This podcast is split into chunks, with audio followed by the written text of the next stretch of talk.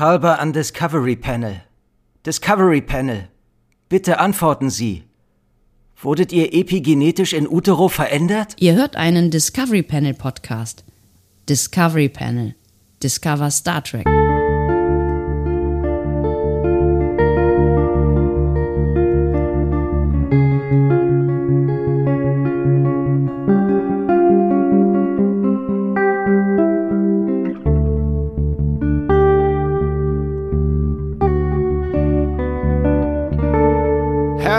Willkommen. Wir öffnen das Discovery Panel voraussichtlich ein aller, aller, allerletztes Mal, um über Star Trek Discovery Staffel 3 zu sprechen. Wir schauen zurück auf das, was uns da so entgegengesendet wurde und das tun wir mit starker Unterstützung.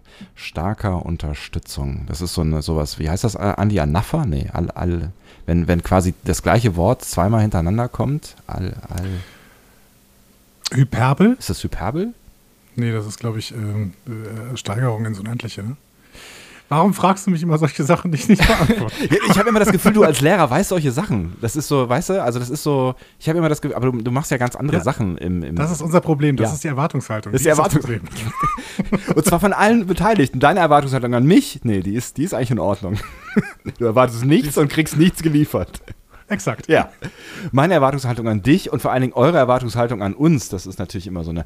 Egal, bevor wir ins Philosophieren kommen, auf dem Panel heute. Epigenetisch in Utero verändert Andreas Dom. und Sebastian Sonntag und Special Guest, möchtest, möchtest du dich selber ansagen?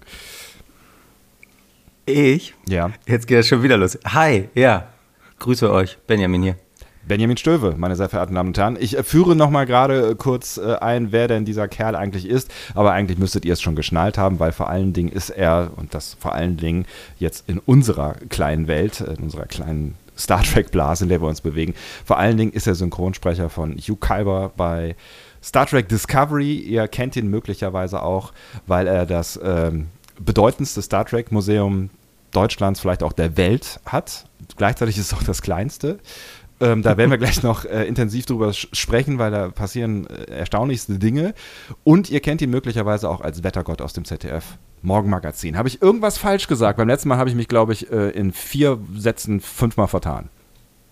Nee, alles richtig außer Gott. Gut. Freut mich, dass äh, du mit dabei bist. Ähm, wir wollen so ein bisschen mit äh, dir zusammen zurückschauen auf diese dritte Staffel Discovery und auch mit euch. Und zum zusammen. letzten Mal habe ich gehört, ja? Bist du sicher? Ich bin mir noch nicht so ganz sicher. Also ich, ich erinnere mich tatsächlich daran, dass wir bei Staffel 1, und ich habe das letztens nochmal sortiert, unsere alten Podcasts, bei Staffel 1 haben wir, glaube ich, erstens haben wir einen Halbstaffel-Rückblick gemacht, aber da gab es auch so eine Pause zwischendrin. Und dann, da wart ihr so ein bisschen engagierter, ja. Ja, ja, ja, das, das lässt ein bisschen nach, ne? Und dann haben wir, ich glaube, fünf Rückblicksfolgen oder sowas gemacht. Also mit, so, mit so Figurenpaarungen, ne? Das, ja, genau. Ja, ja, genau. Ja, ja genau. Ich weiß, ich weiß auch nicht, was da, was da los ist, aber irgendwie habe ich das Gefühl, wenn wir heute die Dinge gesagt haben, die wir sagen werden, ist alles gesagt. Täusche ich mich? Täusch, täusch ich? Täusch ich mich? Täusch SCHC-Schwierigkeiten. Ja, das werden wir sehen am Ende, würde ich sagen, oder? Also vielleicht haben wir auch am Ende das Gefühl, ach nee, über diese Figuren haben wir jetzt noch zu wenig gesprochen, da müssen wir nochmal einen Podcast drüber machen.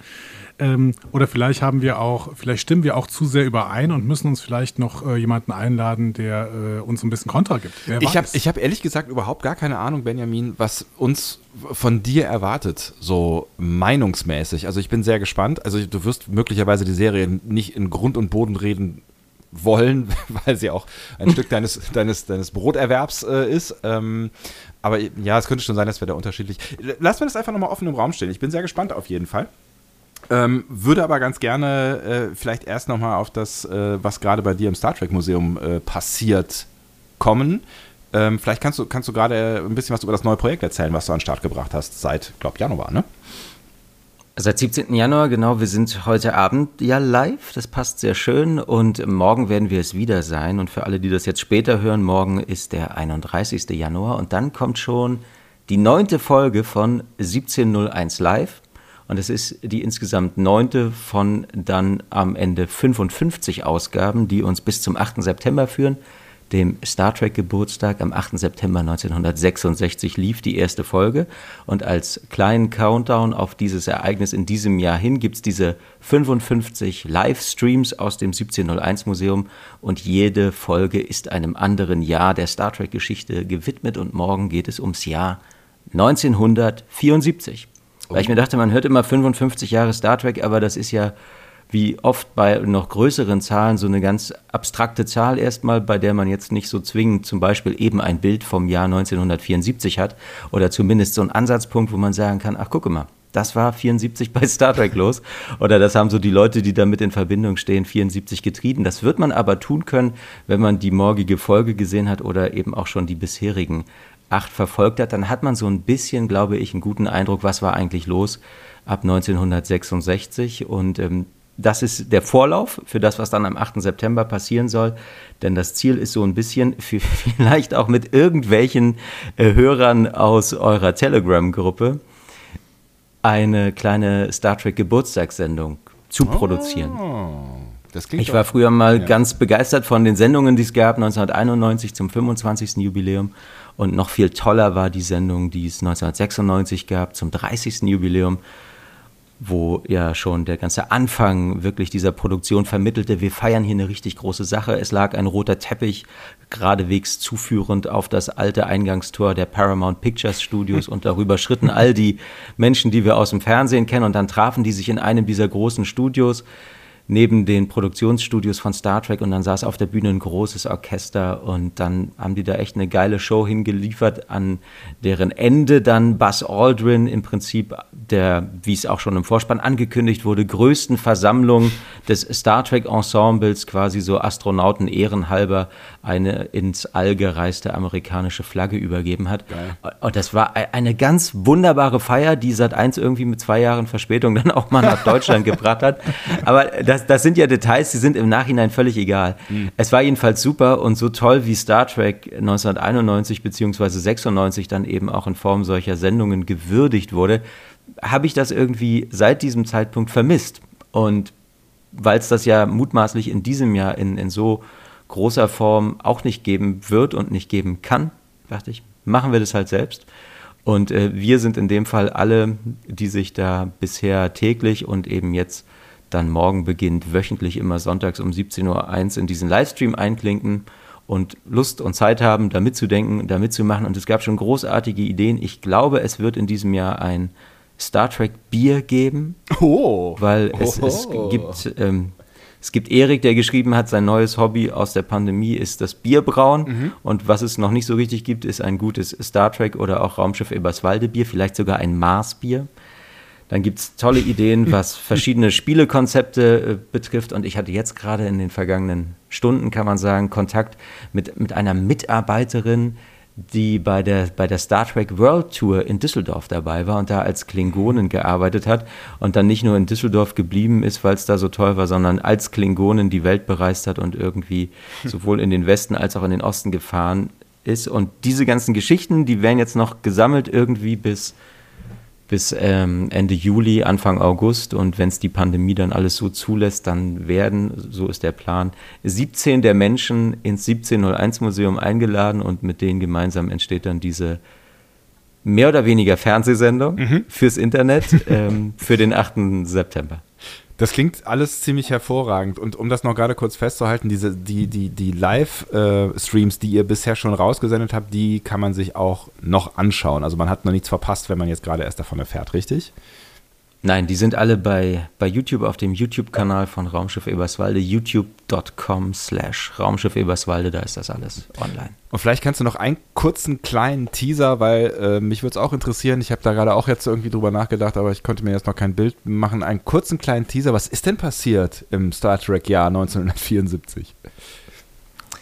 So Im Star Trek-Jahr... Ja, so ein kleiner Hinweis. Ähm, im, im, im Star Trek-Jahr 1974 ähm, äh, schließen wir an, weil, weil das noch viel schöner ist als Star Trek-Jahr 1973. Und äh, das ist eine aufregende Zeit deshalb, weil das, was wir jetzt so erfahren, steht so beispielhaft für die unglaubliche Kreativität, die die Star Trek-Serien und Filme dann ja in ihren Fans und allen, die das mit Begeisterung verfolgen, auslösen. Und wir haben uns letzte Woche zum Beispiel beschäftigt mit einer türkischen Adaption von Star Trek, die hm. auf sehr kuriose Weise die erste ausgestrahlte Folge genommen haben und im Prinzip Wort für Wort dieses Drehbuch nochmal verfilmt haben. Und in einem krassen Kontrast zur Originalproduktion, die ja überwiegend in einem Studio stattfand oder eben bei dieser speziellen Folge, The Man Trap, das letzte seiner Art, mhm. wirklich komplett im Studio hatten die Menschen in der Türkei ja das große Glück, dass sie da aus der Antike irgendwelche Ruinen rumstehen hatten. Und dann sind sie nach Ephesos gefahren und haben tatsächlich ihr Außenteam wirklich in echte Ruinen beamen können. Und das ist ganz skurril, weil diese ganze Produktion wirkt natürlich so ein bisschen wie eine Parodie. Und äh, durch dieses Setting bekommt die aber eine, eine, eine, eine Ernsthaftigkeit und eine Größe in der Optik, dass man denkt, Mann, was wäre das toll gewesen, hätte die echte Star Trek-Produktion da drehen können. Und da geht es ähm, in der türkischen Version aber um schon parodistische Züge. Es ist nämlich der Tourist Ömer, der durch die Zeit reist und dann damit verwoben ist. Und morgen setzen wir das so ein bisschen fort und erfahren unter anderem, womit Gene Roddenberry Anfang der 70er sein Geld verdient hat. Der war ja irgendwann begeisterter Fernseh- und zunehmend dann auch Filmproduzent. Mhm. Nur das große Glück, war ihm da jetzt nicht immer bei der Seite und deshalb hatte er auch ein großes Interesse daran, Star Trek irgendwie zurückzubringen. Und dann machte ihm sein Freund Isaac Asimov einen Vorschlag und sagte, hier, das ist jetzt auch nicht das ganz große Geld, was du damit verdienen kannst, aber zumindest für einen Teil der Miete ähm, deines Hauses da in Beverly Hills wird es wohl reichen. Und dann hat er sich darauf eingelassen und auf was er sich eingelassen hat, Morgen ab 17.01 Uhr bei 1701 Live aus dem 1701 Museum. Der Mann das versteht sein Geschäft, ja. Ja, das war, das war ein perfekter Teaser, aber ich hätte gern noch einen kleinen Teaser. Und zwar einen Teaser auf, sagen wir mal, den, wahrscheinlich den 7.8., weil dann wirst du wahrscheinlich das Jahr 2020 besprechen. Ähm, was wird das für eine Sendung? Wird das eine tolle Sendung oder wird das eher eine traurige Sendung? Das Jahr 2020 unter, unter Star Trek-Aspekten war ja super, kann man sagen. Also diese, diese ganzen, das ist das Schöne, wir besprechen die Jahre nicht allumfänglich, sondern ich suche mir meistens einen Punkt raus und bei dem versuche ich dann, soweit das möglich ist und so lange, wie, wie ich das für unterhaltsam halte, in die Tiefe zu gehen. Und 2020, ihr werdet euch erinnern, unsere ja auch nicht wirklich persönliche Begegnung, aber wir waren zumindest schon mal alle im selben Raum. Und ich glaube, ja, wir haben uns ja, ja auch auf Entfernung gesehen. Ja, Und das wir wird wir natürlich das, aneinander vorbeigelaufen mindestens, genau. Das, das wird das große Thema ähm, dann der Folge 2020 sein. Ähm, unsere unsere beinahe Begegnung, Diese beinahe Begegnung, das, ja. muss, das muss nochmal aufgearbeitet werden. Ja. Und dass da nebenbei auch äh, Star Trek PK Premiere hatte, ja, das kann man kurz erwähnen. Ja, das ist Quatsch. Ist aber das natürlich ist, nicht so prägend wie, wie eine Live-Begegnung, mehr oder weniger mit euch. Da, da gibt es einen ganz, äh, ganz tollen Film, äh, ich glaube, es ist ein Kurzfilm, ähm, um äh, diesen Pfad jetzt kurz ernsthaft zu beschreiten, wo ähm, skizziert wird, also da hat mal jemand getrackt, wie viele beinahe Begegnungen wir mit Menschen haben, die wir äh, tatsächlich kennen können. Und dann äh, hat das so grafisch dargestellt in so einer Vogelperspektive in einer äh, großen Straße, in einer Stadt, wo viele Leute durchlaufen. Und das ist sehr witzig, weil dann siehst du halt ganz viele beinahe Begegnungen von Menschen, die du eigentlich kennen äh, solltest, aber du triffst sie halt nicht, weil du irgendwie drei Meter zu weit rechts läufst. Und dein Leben hätte sich verändern können, wenn du ein bisschen anders gelaufen wärst. Unser Leben hätte sich auch verändert, wenn wir uns da getroffen hätten. Ich bin mir ganz sicher. Ja, aber guck mal, heute Abend kommen wir wieder zusammen. Das stimmt. Vielleicht werden wir das so dann nicht, wer weiß. das kann sein. So viel falsch haben wir offensichtlich nicht gemacht. Ah, das klingt doch alles ganz gut. Ähm, vielleicht äh, kannst du, wenn wir gerade schon beim komischen Jahr 2020 sind, ähm, noch um äh, das, das abzuschließen mit dem 1701 Museum, noch kurz die Situation im Museum jetzt beschreiben, äh, weil das Jahr 2020 es ja nun mal so mit sich gebracht hat, dass man sich nicht mehr persönlich trifft, aber ähm, man kann es trotzdem ansehen. Ne? Kann man es eigentlich noch? Also man, kann, man konnte es zumindest. Man kann es auch immer noch ansehen. Es gab 2020 ein letztes Besucherwochenende und das war direkt nach dieser PK-Premiere. Mhm. Und da waren an zwei Tagen in acht Außenteams rund 100 Leute da. Ich glaube, es waren 98. Und das ist eine ganze Menge für mhm. diesen kleinen Ort. Und da hatten wir natürlich alle noch nicht so die Ahnung, dass das das erstmal letzte Mal gewesen sein würde. Mhm. Und als sich das ja aber alles mehr und mehr abzeichnete, gab es dann im vergangenen Jahr einen langen Livestream und daraus große Begeisterung und wirklich viele Kontakte, unter anderem eben auch zu, zu jemandem, der sich darauf spezialisiert hat, Orte zu erfassen, zu scannen, zu fotografieren mit einer speziellen Kamera, die eben nicht nur Fotos der Orte macht, sondern die Orte auch noch mit einem Laser vermisst und dann aus der Kombination von beidem ein 3D-Modell erstellt und errechnet. Und dieses 3D-Modell des 1701 Museums ist online. Und es gibt in diesem 3D-Modell, ich glaube, inzwischen fast, fast 500 Interaktionspunkte, hinter denen sich entweder eine, eine, Textdatei befindet, aber das sind eigentlich die wenigsten. Meistens kann man sich irgendwas anhören oder man kann sich irgendwas angucken oder man kann auch irgendeinem Link folgen und kann sich da so ein bisschen durch die Star Trek-Geschichte und vor allem sehr exklusiv, nämlich sehr allein in diesem Museum da durchklicken. Ähm, so leer ist das, wenn sonst Menschen kommen, natürlich nie. Und ich glaube, da sind jetzt wirklich so viele Dinge verlinkt, wenn man da Lust und Zeit hat und Muße mitbringt, dann kann man sich da sehr viel, sehr viele Sachen äh, angucken. Wo nimmst du eigentlich diese ganze Zeit her? Also das musst du ja irgendwie gemacht haben, ne? Also das, ist, das fällt ja nicht vom Himmel. Nee, das, das fragt meine Familie manchmal auch und dann, dann habe ich so, so Rechnungen, bei denen ich sagen kann, das ist eigentlich gar nicht so viel. Wenn man das mit einem normalen Hobby vergleichen würde, glaube ich, es, es fällt halt nur so auf, weil es halt dieses Modell jetzt gibt und es gibt äh, Andreas, weil du das sagtest, was ist da im August und da ist das Jahr 2020. Es gibt diesen, in Anführungsstrichen, Programmplan oder Sendeplan für diese Folgen. Und ja, als ich den so ein bisschen den Menschen gezeigt habe, ähm, die mir lieb und teuer sind, da haben die auch ganz kurz, äh, haben die das mit einem Augenrollen quittiert und meinten, ja, das äh, gut. wenn, wenn, wenn, wenn du meinst, ist, äh, ist dann, äh, ist dann eine, eine gute, aber auch wohlmeinende Antwort. Hm. Ähm, Kommt mir nicht vollständig unbekannt vor, ja. Äh, ich wollte gerade sagen, das hören wir auch öfter. Aber ich kann das Aber Star Trek wird ja auch nur einmal 55, also das ist. Ja, stimmt. Ja, und der, man, und der 50. Geburtstag ist so der 50. Geburtstag ist so ähm, verschlafen worden irgendwie. Also jetzt äh, nicht, nicht unbedingt von Fans, aber vor allen Dingen von denjenigen, die äh, Star Trek zu dieser Zeit verantwortet haben und jetzt immer ja noch verantworten. Deswegen finde ich es total toll, wenn wir dann irgendwie, beziehungsweise wenn du da an der Stelle in die Bresche springst und auf jeden Fall was produzierst zu diesem 55. Geburtstag, damit der eben nicht so verloren geht wie der 50. Was ja eigentlich das, das ultimative Jubiläum gewesen wäre. Hm? Ja, das stimmt allerdings.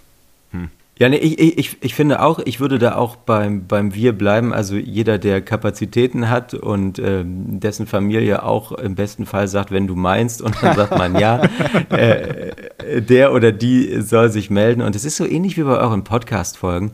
Irgendwie habe ich auch das Gefühl, viele Menschen, die Star Trek gerne mögen, sind auch so Zahlenfetischisten. Und deshalb fangen diese Live-Folgen immer um 17.01 Uhr an. Idealerweise ist mal plus, minus, meistens plus ein oder zwei Minuten. Und deshalb soll auch diese Jubiläum Jubiläumsveranstaltung 55 Minuten lang sein. Wenn die jetzt natürlich irgendwie fünf oder zehn oder 15 oder 50 Minuten länger wird, ja, dann ist das halt so. Ähm, wir machen das ja auch nicht jedes Jahr, aber in, in diesem Jahr, und da gab es echt schon viel tolle Post und wer da irgendwie Lust und Kapazitäten hat, dann sagt, ich kann was, was äh, vielleicht auch so gewisse Showqualitäten hat, äh, der ist, der ist herzlich willkommen, weil so haben wir dieses 1701 Museum ja auch noch nicht gesehen. Und ich habe inzwischen auch so eine, so eine kleine Freude daran entwickelt, diesen, diesen Ort wirklich immer wieder irgendwie neu zu inszenieren. Es ist ja eigentlich ein Wäschekeller. Und ähm, so ein bisschen träume ich davon, dass wir zum 8. September da auch zum ersten Mal Shownebel einsetzen werden. Yay! Ja, also ich finde das, weil das habe ich bei dieser Feier 1996 gesehen. Da lief da so dieser Nebel über die Bühne und dann mhm. trat da eine, eine, eine große äh, Opernsängerin auf und, und sang ganz großartig und es, es war einfach fantastisch. Und äh, einen Astronauten wie Buzz Aldrin werden wir wahrscheinlich nicht in den Wäschekeller kriegen, aber Shownebel geht immer. Ja, wer weiß, wer weiß. Aber ich, äh, ich gebe dir aus Erfahrung mit Shownebel in kleinen Räumen den Tipp, ähm, es gibt ordentliche Nebelmaschinen eigentlich nur in viel zu großen Dimensionen und die müssen zwischendurch entnebelt werden, damit die nicht explodieren. Also, also überleg dir gut, was du tust, weil es könnte ja, neblig werden.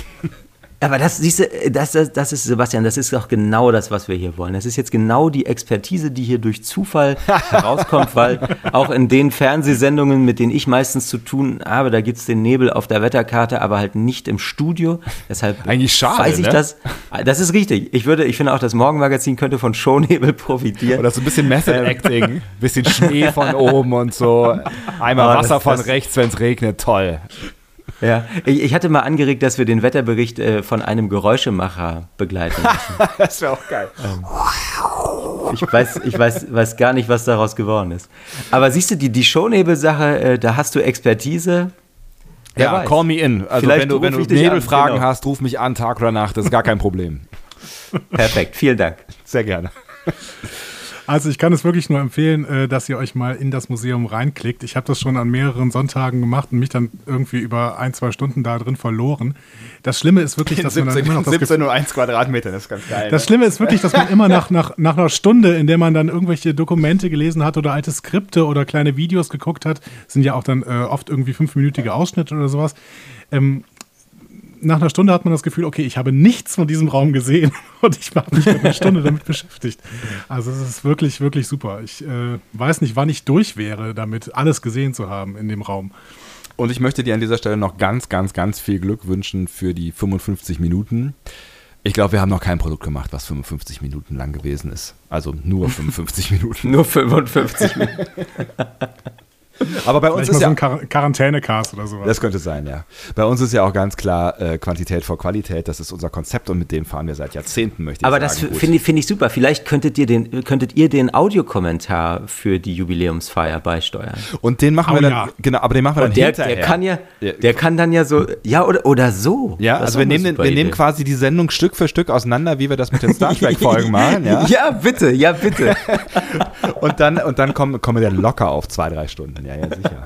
Nee, fünf, fünf Stunden und 50 Minuten, das schaffen wir. Okay, top, die Wette gilt. Ja, wo ist denn Herr Gottschalk, wenn man ihn braucht? Ähm, ja, ich guck mal, ob wir uns da noch dran erinnern können und die Idee dann auch äh, noch so gut finden. Und wenn dem so sein sollte, dann äh, gucken wir mal, wie viel Augen rollen, wenn wir 5 Stunden und 50 Minuten produzieren. Es klingt gerade sehr herausfordernd. Also im positiven Sinne. So. Die Star Trek Totalnacht, ich finde das super. So, Eben, und wer, wer, wenn nicht ihr? Apropos Star Trek. Ach so. Ich wollte jetzt, ich wollte jetzt nochmal, ne, also da, ne, wir werden, wir werden äh, wahrscheinlich die 55 Minuten heute crashen, aber das ist, damit es keine fünf Stunden werden, ähm, kommen wir doch mal zu dem ähm, haarklein von unserer Redaktion vorbereiteten Konzept, also von dir, Andi. Ja, ich lasse mal die Redaktionskonferenz hier wieder äh, kurz zur Seite. Ja, so. Ah, okay. Hier ist meine Vorbereitung. Ähm, brauchen wir noch eine Überleitung? Nee, du hast eine Überleitung gemacht. Das war ne? die super Apropos Star Überleitung. Trek, Es war die- apropos Star Trek war Das deine ist, Überleitung. also mehr, ne? mehr Überleitung geht bei mir nicht, das weißt du. Das ist, das ist, das ist Schule, das ist gekonnt, das ist, das ist smooth, mehr kommt nicht. Ich habe mir gedacht, dass wir auf jeden Fall ähm, über ein paar Großthemen reden äh, sollten und Mhm. diese Sendung ein bisschen strukturieren sollten, wenn wir auf die äh, dritte Staffel Star Trek Discovery zurückschauen. Und Sebastian, was fällt dir denn als allererstes ein, wenn wir äh, an Star Trek Discovery denken? Das ist ein bisschen, das ist ein bisschen breit gefragt, ne? Aber ja, aber das ist eine Asso Assoziationsfrage. Erstes Assoziieren. Was fällt dir ein? Star Trek Discovery? Michael Burnham. Michael Burnham, super. Und deswegen sprechen wir als das allererstes über die Charakter Charakterentwicklung von Michael Burnham. Aber du kannst, du kannst, äh, du kannst, äh, hättest auch fragen können, das ist das Erste, was dir eingefallen äh, wäre zur dritten Staffel äh, Discovery. Und ich glaube, auch da wäre es Michael Burnham gewesen. Es liegt vielleicht auch ein Es bisschen scheint- im Konzept, aber naja. Ja, das scheint das Konzept der Serie zu sein. Ich bin mir nicht ganz sicher. später Das- mehr. ich bin mir nicht ganz sicher. Äh, große Philosophen sagen. ähm, also, ähm, wir haben hier eine Figur, die vulkanisch erzogen worden ist, die einen steilen Aufstieg unter einem strengen Vater hinter sich hat. Sarek, wir erinnern uns. Die zur Vulkanischen Wissenschaftsakademie gegangen ist, die einen steilen Aufstieg in der Sternenflotte gemacht hat, um dann als erste Meuterin der Sternenflotte eigentlich in lebenslange Ungnade zu fallen. Und dann von einem rachsüchtigen Bösewicht aus dem Spiegeluniversum wieder rekrutiert wird und sich nach dessen Ableben wieder etabliert. Wenn du das, wenn du das, wenn du das so rezitierst quasi, wenn du das in so kurzer Zeit so runterratterst, dann Das ist ein bisschen wie bei einer, wie bei einer Soap-Darstellerin, ne? irgendwie schon. Dann habe dann hab ich schon, äh, und wir sind ja gerade erst am Anfang von Staffel 1, dann habe ich schon das Gefühl, Alter, wirklich? Ja, es ist, es ist alles passiert. Also sie hat sich wieder etabliert äh, und sich während dieser Erfahrung vermeintlich zum ersten Mal verliebt. Das ist allerdings einer riesigen Enttäuschung geendet und äh, führte zu einem fürchterlichen Vertrauensbruch. Danach sucht sie ihre Rolle und aus ihrer Familiengeschichte wird sie plötzlich relevant für das gesamte Universum und opfert sich für dieses ganz vulkanisch. Zumindest will sie sich opfern und will aus ihrer Zeit verschwinden und kommt dann in der neuen Zeit an. Und jetzt sind wir in der dritten Staffel. Und meine These ist, trotz all dieser Geschehnisse ja, macht Michael Burnham ihre größte Entwicklung offscreen durch, und zwar zwischen Folge 1 und Folge 2 dieser Staffel. Was sagt ihr dazu? Finde ich ganz interessant, aber ähm, ich, ich möchte jetzt nicht unhöflich. Möchtest du zuerst, Benjamin? Ja, ich, ich habe gerade überlegt, wie, wie schlimm ich das finde, was du da jetzt äh, zusammengefasst hast als, als ihr Lebenslauf und wollte sagen, ja, das klingt alles sehr abenteuerlich, aber es war auch alles sehr unterhaltsam. Ja. Und äh, von daher würde ich sagen, wenn man jetzt äh, Momente aus den Leben der anderen irgendwie zusammenfasst, dann haben wir die vielleicht nicht so bildgewaltig gesehen. Deshalb ist uns das gar nicht so im Kopf, was die Captains Kirk, Picard, Cisco und Janeway da jeweils durchgemacht haben.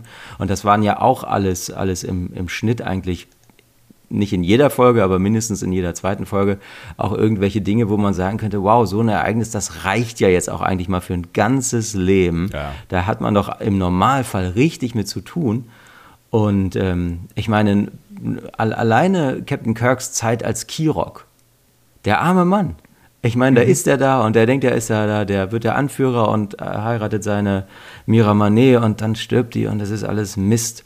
Und dann ist er nächste Woche wieder der Captain, den wir kennen. Das ist ja keine leichte Sache. Aber ich glaube, im, im, im Outcome vergleichbar mit dem, was die arme Michael Burnham alles so durchmachen musste. Mhm. Und von daher kann man auch sagen, steht diese Serie in einer 1A-Tradition dessen, was wir auch den anderen Hauptfiguren zugemutet haben. Es ist vielleicht nicht immer und die Kritik, die höre ich da ja so ein bisschen raus. Es ist vielleicht nicht, nicht immer so geschickt geschrieben und mit diesem Anspruch, das alles miteinander zu verbinden wollen, erwartet man ja auch, dass das am Ende vielleicht als ein bisschen bisschen Sinnhaftigkeit beinhaltet, die vielleicht nicht immer da war. Und von daher würde ich sagen, ja, mit diesem, mit diesem äh, vermeintlichen, mit diesem Rückblick da, hm. am, am, äh, wann, wann kam der Rückblick? Der kam am am Anfang der dritten Anfang Staffel, der, kam, der, ja, dritten Folge, genau. Nee, nee, die, am Anfang der dritten Folge, genau. Ja. Und dann mhm. äh, schließen wir an an das Ende der zweiten Folge, genau. Genau. Ja, damit kann man erstmal vieles, vieles wegerklären oder kann zumindest so eine Tür öffnen, wo man sagt, okay, da ist offensichtlich all das passiert, was uns zumindest in Gedanken die Erklärung liefert für das, was wir dann in den kommenden Folgen sehen. Und ähm, ja, schade, dass man das nicht mehr gezeigt hat. Aber das ist so, so ein Gedanken, den hätte man auch bei allen anderen Serien vorher haben können, weil ich glaube, jedes dieser Dramen, und so ist es bei Discovery ja leider im Quadrat, äh, wäre es mhm. wert, dafür eine eigene Folge, wenn nicht gar eine ganze Staffel auszugeben, äh, wie es eigentlich so ist, wenn man versucht, aus so einem vulkanischen Haushalt kommt, irgendwie wieder unter normalen Leuten klarzukommen oder mit den, mit den, mit den Menschen von dem Planeten, von dem man eigentlich stammt. Mhm haben die alles nicht gemacht. Und äh, von daher würde ich sagen, hast du, hast du damit recht. Aber ich, meinte, ich meinte das auch gar nicht so kritisch, wollte wollt ich an der Stelle sagen. Ne? Also ich finde schon, dass man auch, egal welchen Charakter man so ähm, kurz äh, zusammenfassen würde, beziehungsweise welche Charakterentwicklung man zusammenfassen würde, man würde wahrscheinlich auf ähnliche Sprünge kommen. Aber ich meine, das, das hatten, deswegen sind es ja interessante Figuren, weil ja. sie eben so viel durchgemacht haben. Ich finde einfach nur, dass diese Entwicklung, die da offscreen passiert, einfach so elementar ist, dass wir irgendwie ab der dritten Folge eine ganz andere Michael Burnham sehen als in den ersten beiden Staffeln. Und irgendwie finde ich das sogar nachvollziehbar, dass sie da so anders ist. Hm. Ja, ich finde es auch. Also ich finde es auch, also weil man uns in dem Moment, und ja, du hast recht, Benjamin, was du sagst, es gibt so viele Dinge, die man natürlich gerne sehen würde und nicht nur bei Star Trek, sondern in ganz vielen anderen Serien. Aber ich finde tatsächlich, dass, dass das einer der geschickteren Moves gewesen ist, auch wenn ich neugierig, nach wie vor neugierig bin und eigentlich auch damit gerechnet hätte, dass man uns noch ein bisschen mehr darüber erzählt, was in diesem vermeintlichen Jahr dann äh, alles so passiert ist. Aber ich finde es tatsächlich auch glaubwürdig und glaubwürdig für mich macht es vor allen Dingen auch ähm, das Zusammenspiel mit Book. Ähm, und quasi diese, diese, dieses Gefühl von, wir haben hier eine, eine, neue, eine andere Welt entdeckt oder wie ich war in einem anderen, anderen ähm, Zuhause quasi oder in einer, einer, einem anderen Umfeld, was mich geprägt hat. Und äh, Book zeigt das so ein Stück weit oder ihre Interaktion mit Book äh, zeigt das so ein äh, Stück weit für mich zumindest. Und ähm, das macht es für mich vor allem so ein Stück weit glaubwürdig, weil sie vielleicht auch ja so ein bisschen von dieser, dieser, dieser Coolness, dieser, dieser, ja, wie, wie soll man Book beschreiben? Also cool ist er ja auf jeden Fall. Also dieses über, über, über den Dingen schweben, das hat sie ja so, so ein bisschen von ihm schon mitgenommen, wo sie doch vorher vielleicht ein bisschen mehr hyperventiliert hat bei Dingen, die so passiert sind.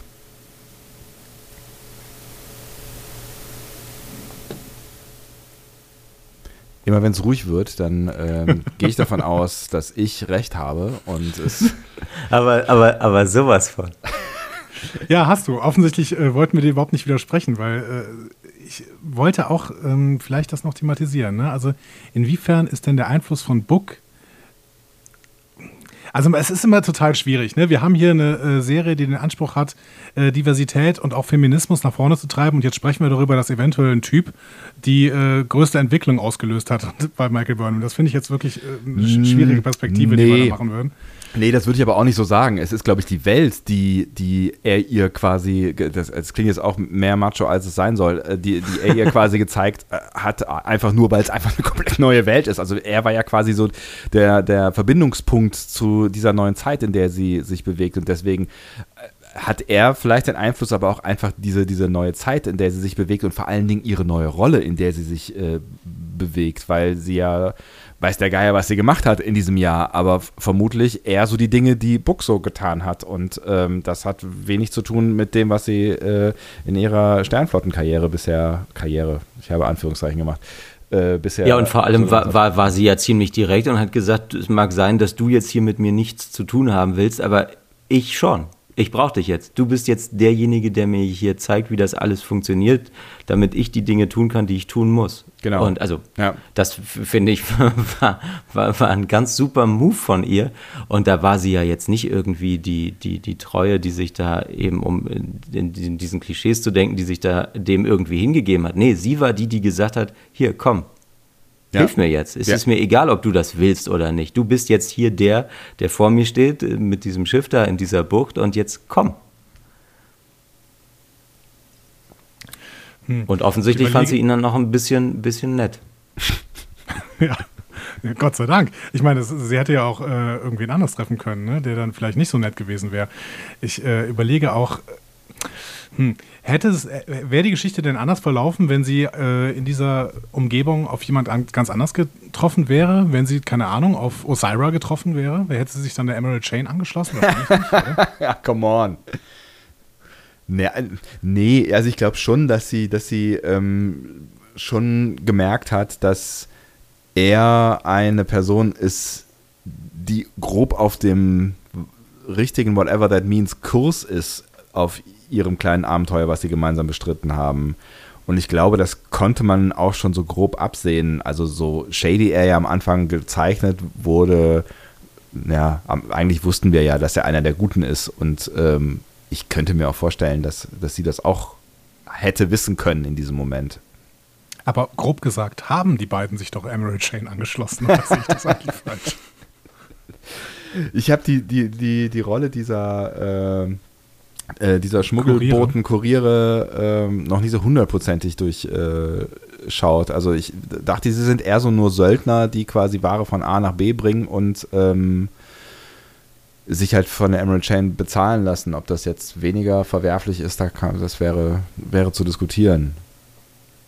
Ja, aber genau, sie, sie, das war ja für die im Prinzip ja auch nur Mittel zum Zweck, wie wir gesehen haben. Also diese, diese ganzen Sachen, die sie für, für, für richtig befunden haben, konnten sie ja offensichtlich auch nur machen, weil sie notgedrungen mehr oder weniger dann da, da für die gearbeitet haben. Hm. Ja, ob das jetzt sie natürlich vollständig rehabilitiert, äh, dann für ein Unrechtsregime zu arbeiten, ist natürlich die andere Frage. Ne? Es ist, Aber vielleicht gibt es wirklich keine andere Möglichkeit. Ja, ja da, ich glaube, das ist der Punkt. Ich glaube, das ist ja das, was uns auch so ein bisschen durch die Blume gesagt wurde. Jetzt, hier, sind, hier gelten alle andere Regeln. Also allein dadurch, dass, ähm, äh, ja, anderes schwieriges Thema, dass es keine Subraumkommunikation oder dass es offensichtlich ja hier und da doch. Ähm, und äh, da, dass es einfach keine, dass man keine Entfernung überwinden kann, ist es ja so ein, so, ein, so ein geschlossener Raum, in dem du agieren musst und in dem du dich halt quasi dem System, was du vorfindest, auch ein Stück weit anpassen musst, um zu überleben. So, also ist es halt quasi der Kompromiss, den du, den du in so einer Situation eingehst. So habe ich dieses Storytelling zumindest ein Stück weit äh, verstanden. Ja, ich würde auch sagen, es ist ja wie so eine Art Undercover-Mission im 32. Jahrhundert und da bringt sie erstmal alles, was sie kann, in Erfahrung, sorgt dafür, dass sie da gut über Wasser bleibt, aber das Ziel war ja schon, irgendwann die Föderation zu finden. Ja.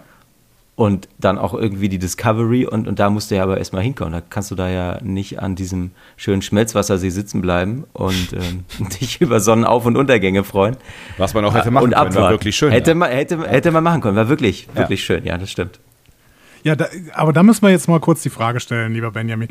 Es gibt ja diese äh, urbane Legende, würde ich schon fast nennen, dass du eigentlich einen Credit in Star Trek Discovery verdient hättest. Ne? Das war auch übrigens eine Hörerinnenfrage, äh, die von, von der lieben Enila, muss ich gerade mal kurz in die Liste gucken. Ähm, hättest du einen Credit in Star Trek Discovery verdient? Weil wir sehen ja in dieser zweiten Folge im Hintergrund eine blaue Jacke in Irland. In Island. Ja, in Island, genau, Entschuldigung. Ach, das mit I und Land hinten halt. Ja, äh, irgend- Und im Norden da. halt, irgendwo. Äh, wir, wir haben uns leider, wir haben uns leider knapp verpasst. Und es war, war wirklich ärgerlich. Wir haben, ähm, wir haben Ende Juni 2019, glaube ich, auf Island gedreht und die kam irgendwie eine oder zwei Wochen später. Und es war dann wirklich skurril, weil die haben damals auf ihren Instagram-Accounts haben die halt alles Mögliche gepostet und da dachte ich, ja toll, da waren wir, da waren wir, da waren wir auch und da an diesem, an diesem Vatna Jökull, wo das entstanden ist, äh, was man da mit, mit Saru und Tilly sehen kann, da waren wir auch. ähm, aber äh, ja, diese blaue Jacke da, das ähm, hat sich offensichtlich jemand von der Moma Wetter Tour inspirieren lassen. Aber du hast Aber nicht ich die war's Jacke nicht. hängen lassen. Nein. Schade, schade. Ja, aber, hm, aber gut. Sonst hättest du ja so wirklich diesen Star Trek Discovery Credit noch gehabt. Aber ich würde mir gerne nochmal ähm, diese, diese. Ein wichtiges Thema für mich ist immer diese vulkanische Philosophie im Vergleich zu dem, was dann in der dritten Staffel erzählt wird. In der vulkanischen Philosophie, äh, die in der Burnham ähm, ja aufgewachsen ist, wird ja immer dieses äh, Spock-Credo gelehrt. Ne? So das Wohl der vielen äh, ist wichtiger als das Wohl des Einzelnen oder der Einzelnen. Und so handelt Burnham ja eigentlich die ganze Zeit. Ich habe irgendwie das immer noch ein Problem damit, dass sie dann am Ende auf dem Captain's Chair sitzt und diese Entwicklung weiter nach vorne geht. Wie siehst du das, Benjamin? Ja, da würde ich am Ende auch sagen, und ich habe schon jetzt im Vorfeld überlegt, ich finde oder ich sehe Discovery nicht so kritisch und ich habe überlegt, ob es daran liegt, dass ich all das, was da passiert ist, schon wusste und irgendwie mich über Wochen und Monate damit anfreunden konnte und dachte dann, am, am Ende denkt man, ja, ja, ja, jetzt wird sie halt, ja gut, wird sie halt Captain, ne, das äh, weiß ich ja jetzt auch schon, ist jetzt nicht mehr, so- also dann findet, findet man es findet man's nicht mehr so schlimm vielleicht. Ähm, aber ich habe tatsächlich mich bemüht, mehr oder weniger auch in normaler Geschwindigkeit und habe mir die ganze dritte Staffel, so als kleine freudvolle Vorbereitung, ähm, mit Zulauf auf diesen Podcast nochmal angeguckt. Ach, Oha. Und ähm, nicht alle Folgen, das hätte nicht geklappt. Aber ich habe tatsächlich so bis 10 vor 9 habe ich dann das Ende der 13. Folge geschafft und dachte, super. Und ich, ich kann schon mal vorwegnehmen, ich finde, so am Stück guckt es sich gut weg. Und ich dachte bei der Gelegenheit, vielleicht ist der Maßstab, den wir anlegen, auch einfach ein komplett falscher. Und vielleicht darf man das gar nicht mit den Fernsehserien der Vergangenheit vergleichen oder auch gar nicht mit anderen sehr, sehr guten Fernsehserien, sondern vielleicht muss man es einfach so gucken, wie das, was die Macher immer beschwören. Es ist wie so ein großer Kinofilm. Weil das dachte ich so beim Gucken irgendwann so nach der vierten, fünften Folge. Da gibt es dann leider auch Folgen, die bremsen dieses Kinofilmerlebnis so ein bisschen. Aber so, so in der Summe funktioniert es, finde ich, mit einer ähnlichen Dynamik wie äh, zuletzt eben auch gerade die Star Trek-Kinofilme, die ja auch mitunter frei sind von Logik, aber große Schau- und Unterhaltungswerte bieten. Und ich glaube, was man bei Discovery ganz stark tun muss, ist irgendwie gleich den Figuren sehr im Moment zu leben. Und wenn man das tut, dann sieht man am Ende diese Szene und denkt, ach, ist das, ist das toll, klar.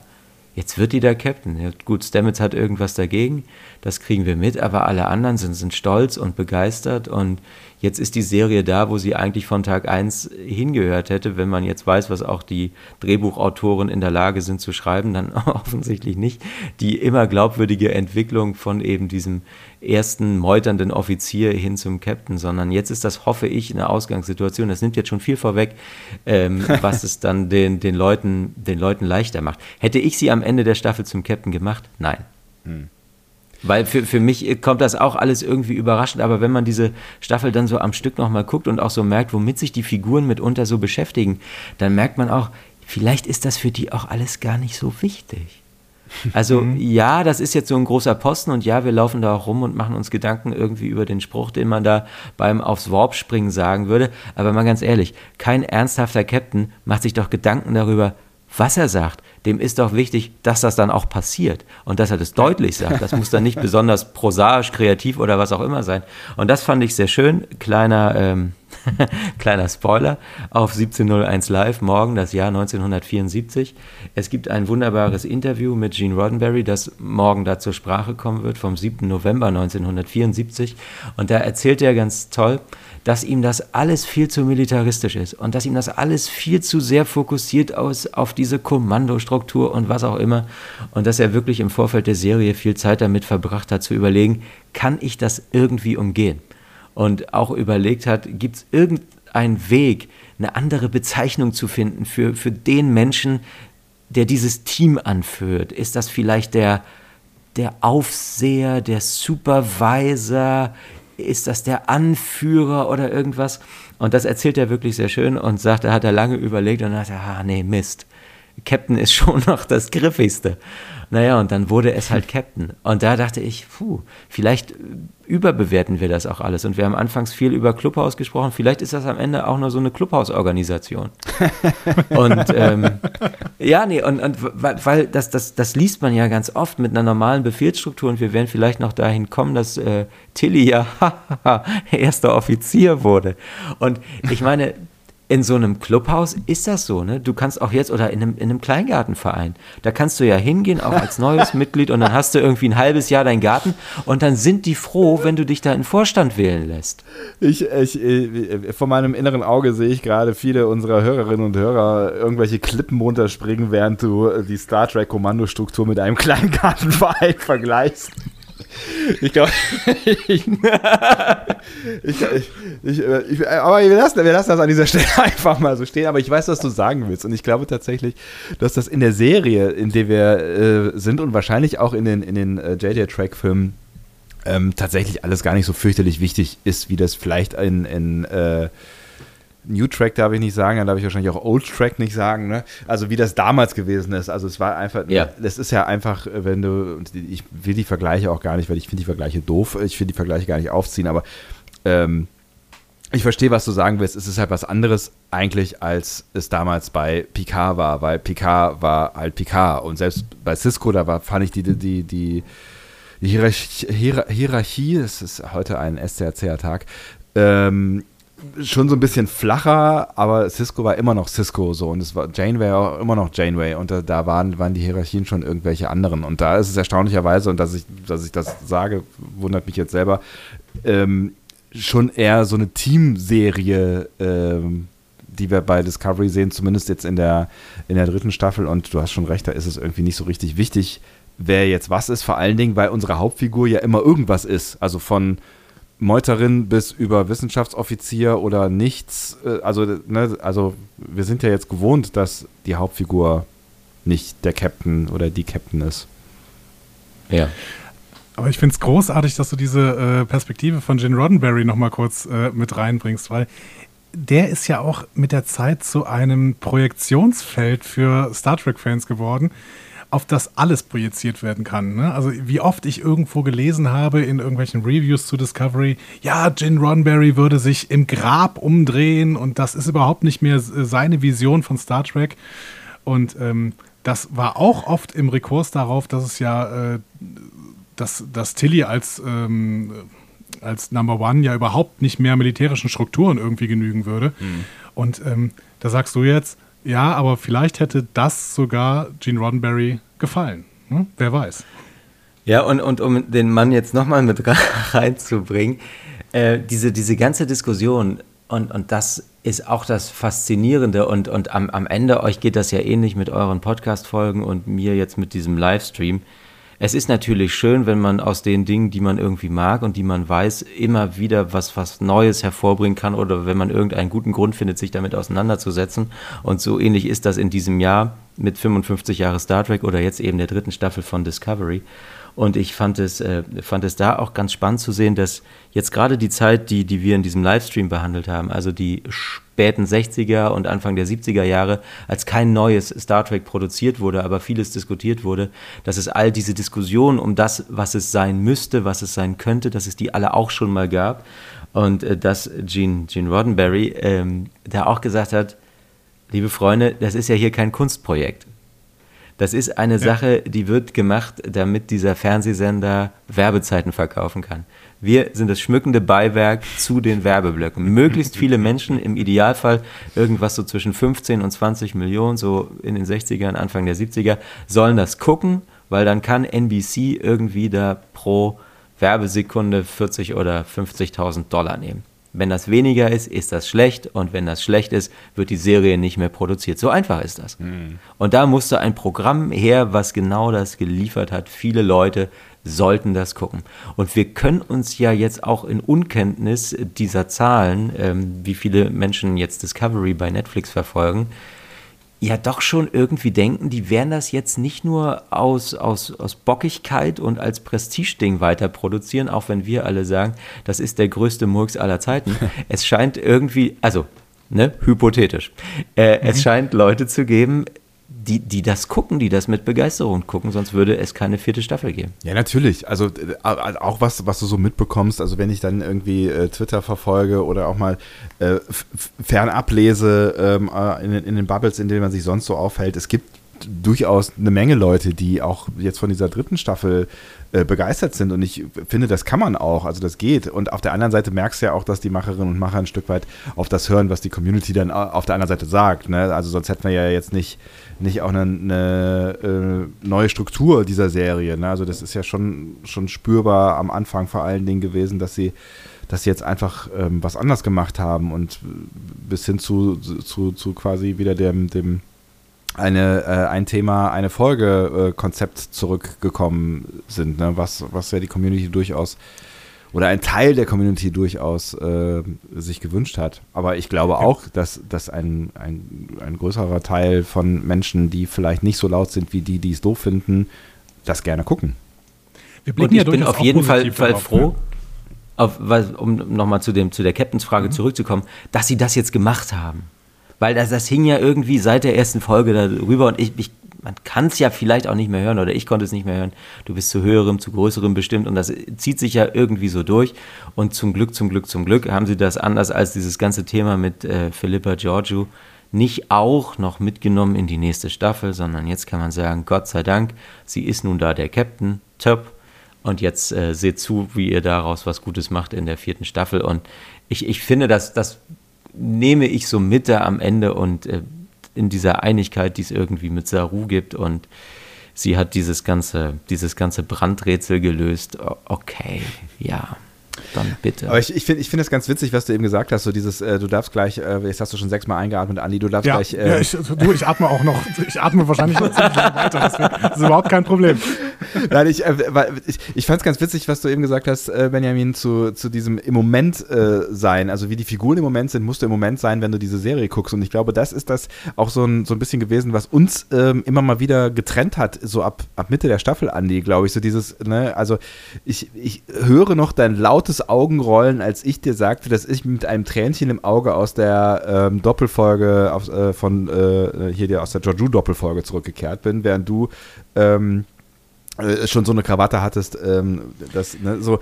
Und du übertreibst jetzt auch. Also ich habe ja durchaus auch einen positiven Blick auf diese Staffel gehabt, eigentlich nee, nee, auf, auf fast jede Folge. Ja, klar, aber das, äh, und, äh, und das, das Lustige ist, in unseren Besprechungen dreht sich das dann immer so ein Stück weit irgendwie. Ne? Also du, du wirst dann, habe ich das Gefühl, immer so, so zum Ende hin ein bisschen wohlwollender und bei mir ähm, äh, entwickelt sich dann so dieser, dieser kritische Blick, so nach dem Motto, okay, das war, eigentlich ist das echt nicht in Ordnung. So, nee, das, eigentlich geht das wirklich nicht so. Und ja, vielleicht haben sie sich da auch irgendwie getriggert und vielleicht war es doch ein bisschen zu viel Hollywood.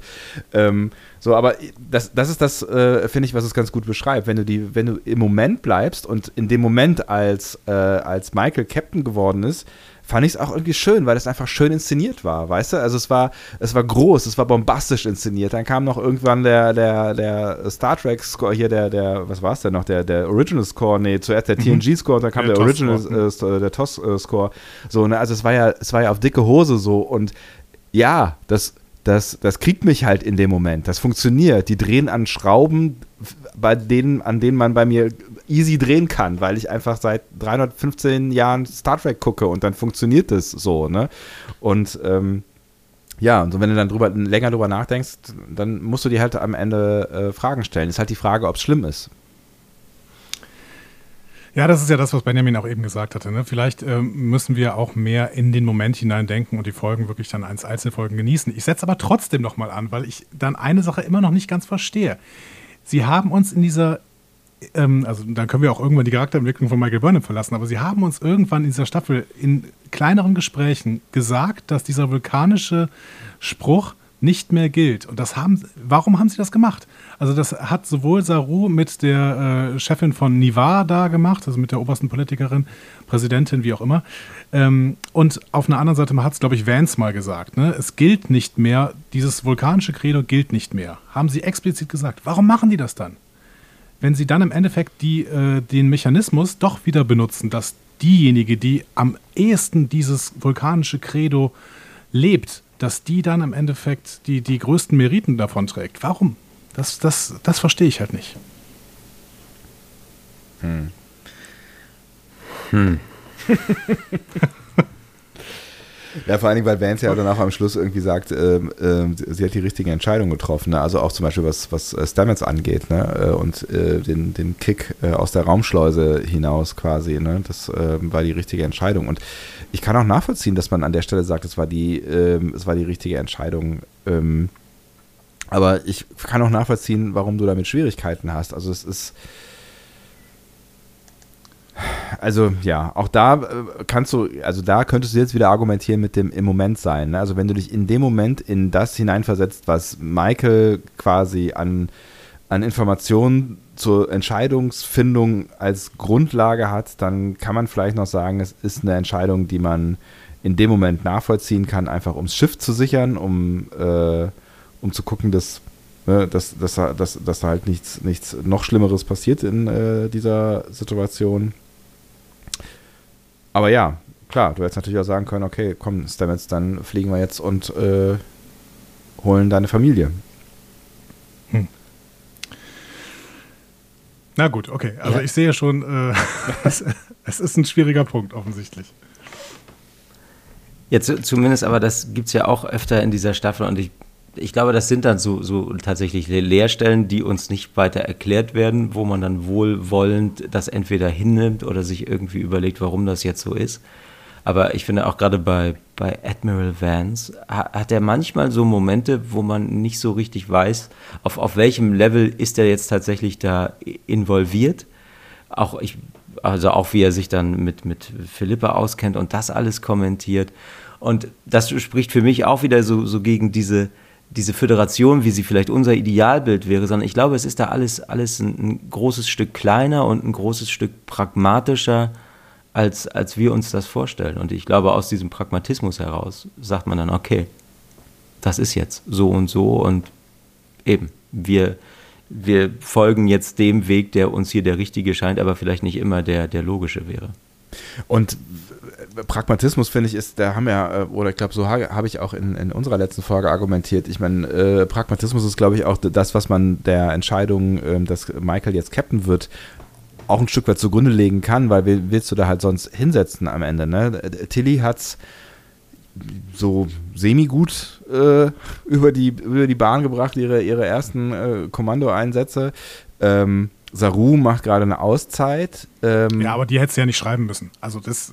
Ja, klar, die hättest du natürlich nicht schreiben müssen, klar. Aber wenn du, wenn, wenn du, wenn du sie schreibst und wenn du das willst, dann ähm, ne, bleibt nicht viel, viel anderes übrig. Du hast ja doch, glaube ich, damals argumentiert und das hätte ich auch durchaus ganz spannend gefunden, dass man halt irgendwie in der Kommandostruktur die, die nächste Person hätte äh, nehmen können oder eine der nächsten Personen hätte nehmen können. Ähm, aber gut, aus Serien. Nilsson. Nilsson. Aus Serienschreibersicht kennen wir die äh, dann am Ende ja. zu wenig, ne? Aber dann verlassen wir vielleicht mal ähm, Michael Burnham bzw. die Charakterentwicklung. Wir haben ja noch ein paar andere Themen. mal gucken, wie viel wir überhaupt noch schaffen, bis wir äh, alle äh, sagen, das war jetzt genug. ähm, ich würde mal in die äh, Suche nach dem Ursprung des Burn gehen und deren Auflösung. Ähm, eine der ersten Erkenntnisse von Michael in der Zukunft ist ja, dass es dieses Ereignis gab, durch das jegliches Dilithium in den vier Quadraten instabil geworden ist. Und auf gut Glück sammelt Burnham erstmal Informationen in ihrem ersten Jahr. Die findet sie dann relativ bald in Blackboxes von zerstörten Schiffen und daraus zieht sie zwei Erkenntnisse. Erstens, die Instabilität traf nicht überall gleichzeitig auf, gibt minimale Unterschiede. Und zweitens, man kann daraus einen Punkt triangulieren, von dem aus The Burn gestartet ist. Und das tut Adira dann und sie findet den Verubin-Nebel und darin einen Planeten vollständig aus Dilithium und äh, einen Kelpianer, welcher noch als Kind im Bauch seiner Mutter auf dem Planeten havariert ist und deswegen nun mit dem Dilithium interagiert. Ich habe jetzt wieder. Epigenetisch in utero, genau. Danke, danke, das habe ich gesagt. Mann, Mann, genau. Mann. Durch einen lauten Schrei beim Tod seiner Mutter hat er dann den Burn ausgelöst. Die Gefahr ist gebannt, als er vom Planeten entfernt wird. Die Frage ist jetzt, natürlich ist das wieder so ein, so ein Ding des, der Projektionsfläche, wie Star Trekig findest du diese Lösung, Benjamin? Ach, Gott sei Dank, ich dachte, du fragst mich. Die Lösung finde ich, find ich super. Also, dass das, mhm. dass das am, am, am, Ende auf, auf diesen, diesen einen, dieses äh, inzwischen erwachsene Kind zurückgeht, was da, und das ist ja, das ist ja im Prinzip die, die Botschaft. Es hilft nichts, wenn es dem einen oder der anderen gut geht, sondern das ist ja das Ideal was uns dieses 23. und 24. Jahrhundert immer gezeigt hat und es gilt offensichtlich auch noch im 32. Es ist zwar ein sehr hehres und vielleicht auch utopisches Ziel, aber super ist es schon, wenn es eigentlich allen gut geht. Und wenn es dann einem schlecht geht, dann zieht er im Zweifel alle mit runter und das hat so Karl leider getan. Und äh, das so herauszufinden und ich finde, das auch so zu inszenieren, also, also diesen, diesen Schmerz als Kind zu erleben, die, die Eltern zu verlieren, da gibt es, glaube ich, nichts Schlimmeres. Und ähm, von daher fand, fand ich das, als ich es damals gesehen habe und jetzt dann wieder, ähm, also damals beim Synchronisieren, mhm. dachte ich, ach, das ist ja, das ist ja krass, das ist, das ist der, der Bogen dafür. Und man sieht da ja immer nur Fragmente, von daher kann man über die ganze Umsetzung und die ganze Hinführung und das, was alles zwischendurch noch passiert ist, ähm, bestimmt auch streiten, aber so, dass an sich am, am Ende da dieses, dieses äh, todtraurige und einsame Wesen dahinter steckt, was eben durch seinen Schmerz und durch die Art und Weise, wie da dieses Schiff havariert und er dann folglich äh, zur Welt und auf, äh, zur Welt gekommen ist und aufgewachsen ist, das ausgelöst hat, das fand ich, fand ich gut. Mhm. Und um da vielleicht noch ganz kurz äh, anzusetzen, um äh, die Frage zu beantworten, äh, wie Star Trekig das ist. Ich finde da aus meiner Perspektive, dass ich, das ist eine sehr Star Trekige Lösung, ähm, weil sie auch so hätte früher passieren können. Also ich finde, das ist also sowohl das Setting als auch dann die, die Geschichte der Auflösung ähm, ist, ist sehr Star Trekig. Aber ähm, ich war ja auch enttäuscht, als es sich darauf hindeutete, wie die Auflösung läuft. Und das ähm, das möchte ich den Schreiberinnen und Schreibern ein Stück weit anlasten, weil sie mir nämlich was anderes beigebracht haben an der Stelle. Sie haben äh, mir in den ersten beiden Staffeln beigebracht, dass durch kleine Hinweise, die sie streuen, ähm, wir möglicherweise irgendwas Verrücktes herausfinden können, was dann an crazy Zusammenhängen entsteht. Ich will nicht sagen, dass, der, dass der, die Auflösung der Geschichte jetzt nicht total crazy ist. Nein, ist sie eigentlich nicht. Sie ist eigentlich, sie ist eigentlich Star Trekig und damit auch so ein Stück weit erwartbar ist auch falsch, aber sie ist jetzt nicht total verrückt. Ich finde, es ist eine schöne Geschichte, die ist auch schön inszeniert, das hat mir gut gefallen, aber sie ist jetzt keine verrückte Auflösung gewesen. Und ähm, deswegen war ich so ein bisschen enttäuscht, als ich gemerkt habe, dass sie was anderes in dieser dritten Staffel tun, als sie es in den ersten beiden Staffeln gemacht haben, nämlich mit den Hinweisen, die sie hier und da gestreut haben oder die wir geglaubt haben zu sehen, was Großes aufbauen. Und das war es am Ende irgendwie nicht, oder zumindest haben sie es nicht so inszeniert, weil die Hinweise, die sie irgendwann mal gestreut haben oder die wir geglaubt haben zu sehen, hatten am Ende keine Bedeutung. Ist dir das irgendwie auch so gegangen? Also, dass, dass quasi das Gucken von Staffel 1 und Staffel 2 dich so ein bisschen in eine falsche Richtung gebracht hat, wie Staffel 3 funktionieren könnte, weil sie so ein bisschen anders funktioniert am Ende? Hm, also ich, ich glaube eher, also vielleicht spielt das da eine Rolle, dass ich es dann irgendwann wusste und mich mit dem Gedanken angefreundet habe, mhm. weil so die, die Größe des Brandes, das war jetzt auch, auch so, so mein Gedanke nochmal beim, beim Gucken dieser ganzen Staffel, das wird schon immer so, so, so ein bisschen kleiner, aber das wird schon relativ bald kleiner und ich glaube, so ähnlich habt ihr es ja auch schon mal besprochen, weil man denkt, meine Güte, da sind so fitte Leute und fähige Leute da versammelt, ja trotz allem. Und es braucht nun Michael Burnham, um herauszufinden, dass die Schiffe mit einem kleinen Versatz explodiert sind. Das ist ja jetzt nicht so eine große, also ja, ne, aber das hätte man ja in den 100 Jahren, die dazwischen lagen, auch schon mal herausfinden können. Mhm. Und, und dieser, dieser Mystizismus, mit dem dieser Brand ja dann auch irgendwie umgeben ist, dadurch, dass man nicht mehr richtig reisen kann und dass man nicht mehr richtig Kontakt hat, das geht am Ende gefühlt alles irgendwie zu schnell. Und ich dachte, also mir zu schnell. Ich, ich hätte es vielleicht auch gar nicht aufgelöst in dieser Staffel, was, was, was dieser Brand ist hm. Hinten raus äh, ging es dann ja irgendwann nicht mehr anders, weil sie da sowieso schon in diesem Nebel waren. Aber eigentlich wäre es ja auch toll gewesen, das erstmal da, da so zu lassen und zu gucken, was daraus wird. Ja, ich finde, find, sie, haben, sie haben ja so viel aufgebaut, ne, wo, du, wo du sagst, sie haben es immer mehr, mehr wieder ja. dann Stückchen für Stückchen kleiner gemacht. Ja, stimmt, aber so zwischendurch die Dinger, die sie irgendwie so fahren, die sie irgendwo reingerammt haben, die sie dann aber nicht irgendwo wieder rausgezogen haben, wie zum Beispiel diese Melodie, die ja irgendwann auftaucht, wo ich dachte, wow, das wird irgendwas total Großes, es ist ja crazy und dann erklären sie es so kurz, aber es hat eigentlich keine wirkliche, keine wirkliche Bedeutung. Es, ist, es versuppt so im Nichts und da war ich tatsächlich so ein bisschen irritiert. Ähm, weil ich gedacht habe, sie wollen was anderes machen, weißt du? Ja, zumal sie ja auch diese, diese Melodie, das dachte ich in dem Moment auch, da als das so, so episch auch nochmal mit diesen Bildern unterlegt wurde, um wirklich genau zu sagen, ah, das ist von dem Saatgutschiff und Mensch, Gray hat das auch gespielt, das ist ja verrückt. Und dass das dann nicht auftauchte, ist, äh, ja. Ist ein bisschen, also. Schwach. Genau, das ist so ein bisschen eine, also weiß ich, ob es eine vertane Chance ist oder ob wir uns einfach damit abfinden sollten, dass sie einfach so ein bisschen anders erzählt haben am Ende, weil als ich das getan habe, habe ich so ein bisschen Frieden dann äh, mit, mit, mit der Staffel und mit dem Ende geschlossen und ähm, finde das tatsächlich dann jetzt auch so retrospektiv, so mit dem Blick auf die Staffel, nachdem ich weiß, was sie getan haben, im Vergleich zu den anderen Staffeln, somit das, das, das gelungenste äh, Ende aus diesen ähm, drei Staffeln bisher. Ja, also das würde ich auch sagen. Ich, ich finde find auch, es hat ja sowieso, also wenn die Serie jetzt da vorbei wäre, dann wäre man irgendwie auch zufrieden. Mhm. Und das, das ist ein gutes Ende und, und diese, diese ganze Dramatik, die es bisher in den, in den Staffelfinalen immer gab. Also ich fand es bei, bei Staffel 2 ganz, ganz fürchterlich, da diesen 20 Minuten sinnlos alle schießen und man weiß, was macht ihr da denn eigentlich?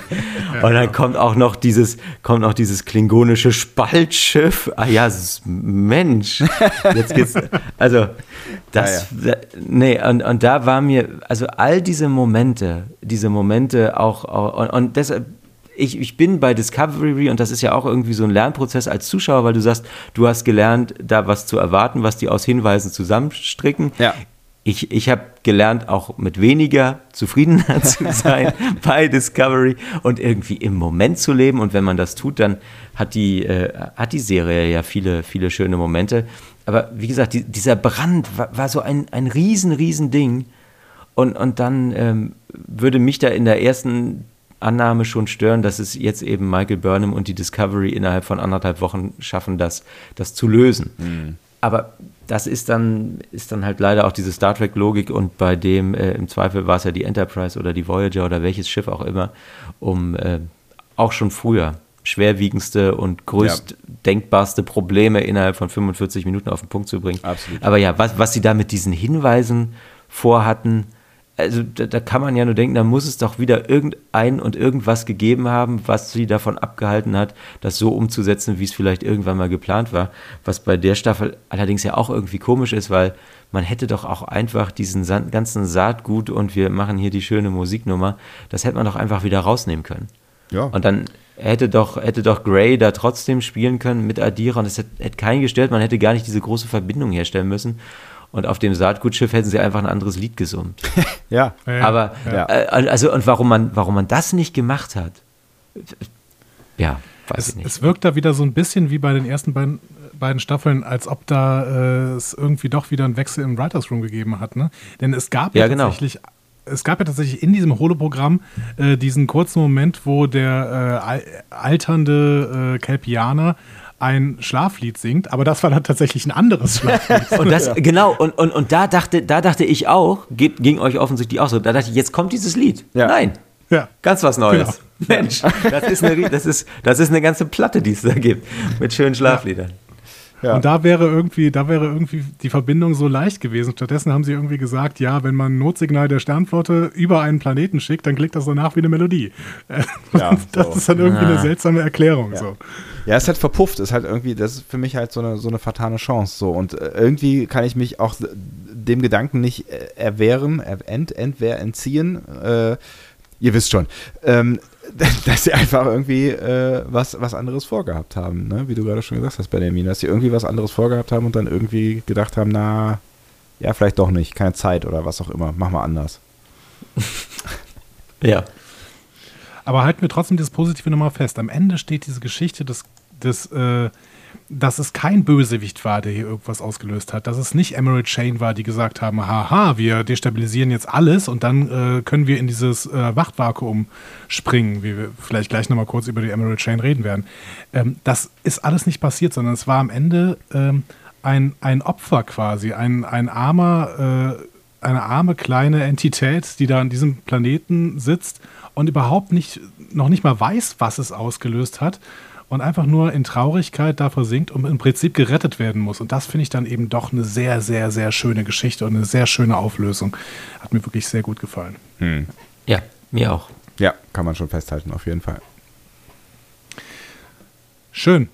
Dann wünschen wir uns doch ähnliche Geschichten gerne auch für äh, Staffel 4, aber dazu können wir später nochmal was erwähnen. Ich würde mal Nee, bitte, bitte, bitte ganz, ganz was Neues für Staffel 4.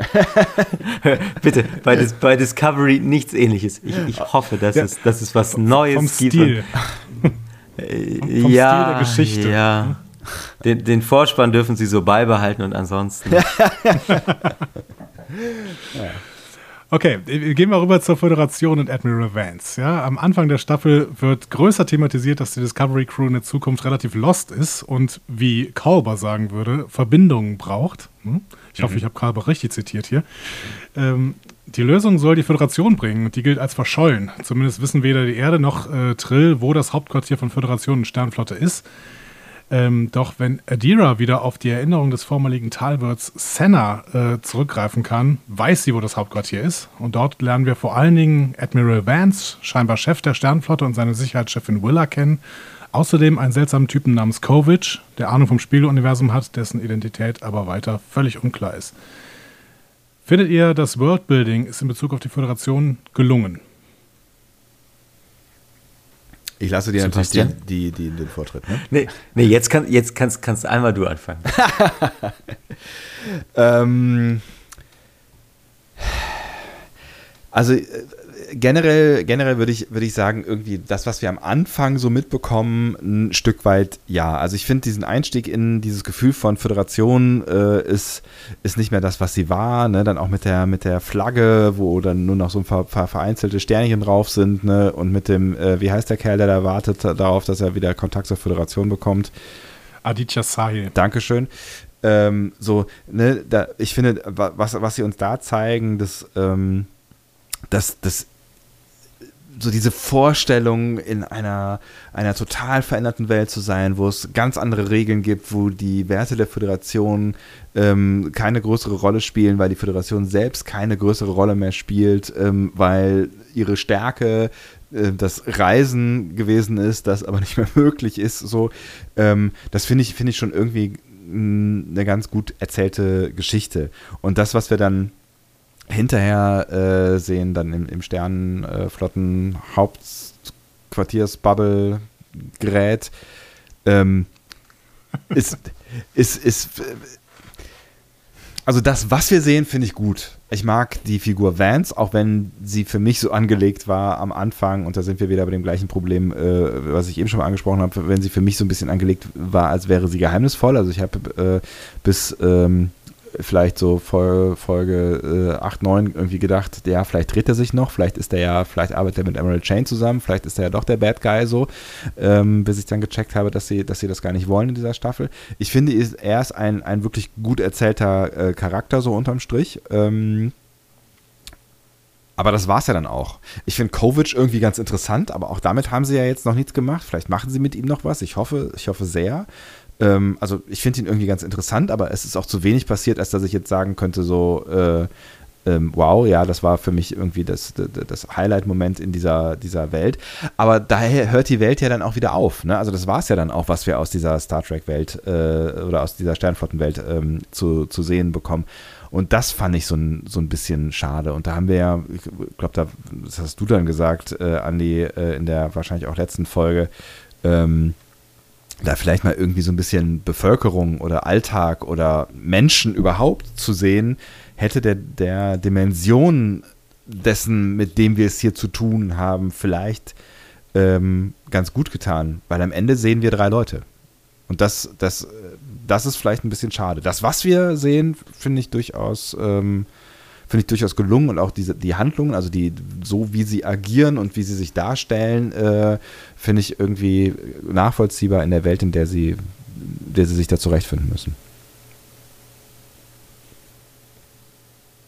Ja, aber dafür sehen wir ähm, sich materialisierende Fußböden, während Leute drüber laufen.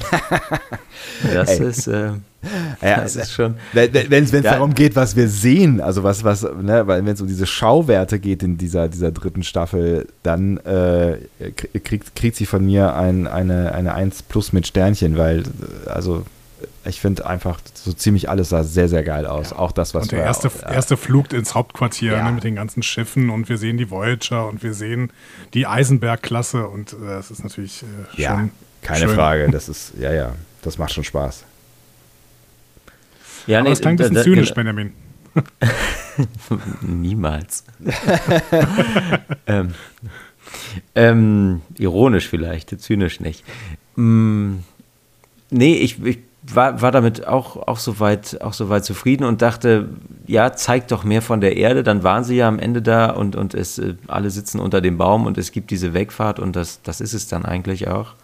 Und dann landen wir da in dem, in dem Hauptquartier, was genau diese, was ihr ja auch jetzt schon gesagt habt, optisch ist das toll mit der ganzen Musik und den Effekten und dieses ganze Erhabene. Man weiß auch durch das Licht und es ist alles blau und es ist alles hell. Hier wohnen offensichtlich die Guten in Potenz und das ist das Hauptquartier der Föderation. Hier sitzt die Sternenflotte da in großer Einigkeit.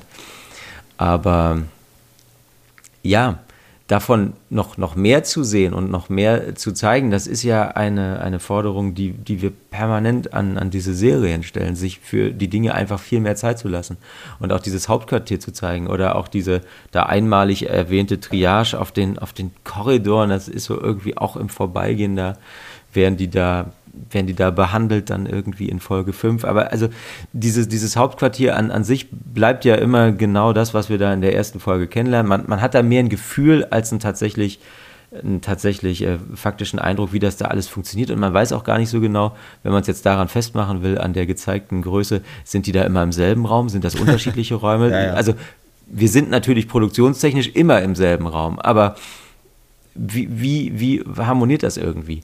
Aber das finde ich, finde ich auch gar nicht so schlimm. Und da auch wieder, entschuldige, ich muss ihn nochmal mit reinbringen, einfach weil er mich äh, in, den, in, den, vergangenen Tagen und Wochen sehr beschäftigt hat, ähm, hat Gene Roddenberry auch irgendwann mal gesagt, ähm, auf die Frage, warum man eigentlich äh, nicht die, die Erde der Gegenwart der Zukunft besucht, warum die Enterprise wenn es irgendwelche Erdbesuche gibt, dann in die Vergangenheit reist. Hm. Und er sagte, weil er sich auf dieses ganze schwierige Feld gar nicht einlassen will, da irgendwelche Diskussionen anzufangen, wie dann da die Gesellschaft organisiert ist, wie das Wirtschaftssystem funktioniert und was auch immer. Deshalb bleiben wir von der Erde lieber weg. Und da dachte ich, haben wir eigentlich jetzt für unsere Verhältnisse, nun sind auch viele Jahre vergangen, ja doch schon sehr, sehr viel von der Erde gesehen, kratzen uns aber auch bei allem, was wir von dieser Erde der Zukunft wissen, ja doch auch regelmäßig am Kopf, wie denn das wohl alles mhm. funktioniert. Und wie arbeiten Leute wirklich nur für, für den guten Zweck? Und äh, wie, wie läuft das eigentlich? Und ich glaube, das, das ist jetzt ja bei, bei Discovery wieder so ähnlich. Man hätte da eine ganze Folge, natürlich. Und, und das ist ja dann auch wieder was, wo man, wenn man diese Staffelbetrachtungsweise anlegt und weniger die eines Kinofilms, auch doch den, den Autoren, ich weiß nicht, ob man den Vorwurf machen kann, weil ich glaube, die, die, hätten im Zweifel ähnliche Gedanken wie wir, sind da aber auch beschnitten eben durch das, was es ist. Kein Kunstprojekt, sondern hm. ein Vehikel, um Geld zu verdienen. Ja. Aber jeder Autor, jeder von uns hätte sich doch natürlich nicht mal beim Abzählen einer Hand denken können, wenn wir jetzt da diese Crew haben, die diese vielen Jahre durch die Zeit gereist ist in die Zukunft, die machen doch mehr, als sich unter einen Baum setzen. Also, oder? Ich meine, man, man, geht doch mal nach Hause und guckt, steht die Hütte noch? Mhm. Lebt da vielleicht noch einer, der so heißt wie ich oder irgend sowas? Und schon haben wir eine ganze zusätzliche Folge oder sowas. Ja. Aber das ist offensichtlich in, in dieser Taktung gar nicht drin. Und das ist, ist ähm, für mich ganz oft der Schluss bei Discovery. Das ist kein, kein besonders ähm, streitbarer dann, sondern irgendwie die Einsicht in die Notwendigkeit.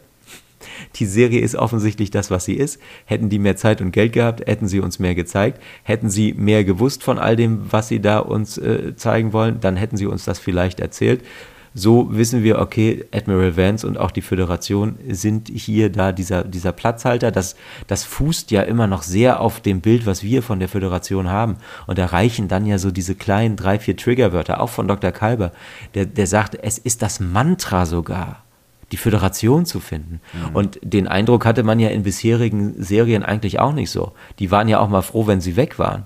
Was hat sich Captain Kirk gefreut auf, auf diese Fünfjahresmission? Ja. Endlich raus hier aus dem Bums. Und da denkt man, Leute, ihr seid jetzt drei Tage im 32. Jahrhundert.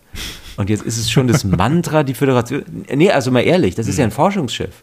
Das ist ja eigentlich, ja, ja. die sind trainiert dafür, weg zu sein, weit, weit weg, abgeschnitten von allem und trotzdem zu funktionieren. Und jetzt landen sie da und es ist plötzlich schon ganz am Anfang ein großes Problem. Ha, das ist schwierig. Du hast, du hast recht, äh, die Erde hätte man natürlich noch vielleicht ein bisschen mehr zeigen können. Auf der anderen Seite, wie erfolgsversprechend ist es tatsächlich, da bei irgendwem zu Hause vorbeizuschneiden nach tausend Jahren. Da ist es schon schöner, irgendwie, wenn man zumindest noch einen Baum findet, den man kennt. Ne? Aber ähm, was ich finde Also ich, wenn, wenn, wenn ich 930 ja. Jahre in die Zukunft reise, weißt du, wo ich zuerst hingehen würde, nachdem ich mir den Planeten angeguckt habe und den Rest nach Eberswalde. Eberswalde. und dann, dann gucke ich natürlich, steht das Haus vielleicht noch? Oder, oder wie, wie ich, die Zukunft es nennen würde, Berlin. ja, dann ist alles, ist alles Berlin. Das, das würde ich doch, doch machen. Und Ah, und ja, ich verstehe das mit dem Baum. Das Bild hat auch funktioniert. Es hat auch mich gereizt. Und ich glaube, es war die, die erste Folge, die so richtig dann mit der Star Trek-Fanfare endete. Und dann haben sie das aber auch irgendwann so oft gemacht. Ich dachte, Kinder, früher war das mal was Besonderes. Heute ist das irgendwie wie die Türklingel. Das ist mir zu viel. Aber gut, du wolltest was sagen.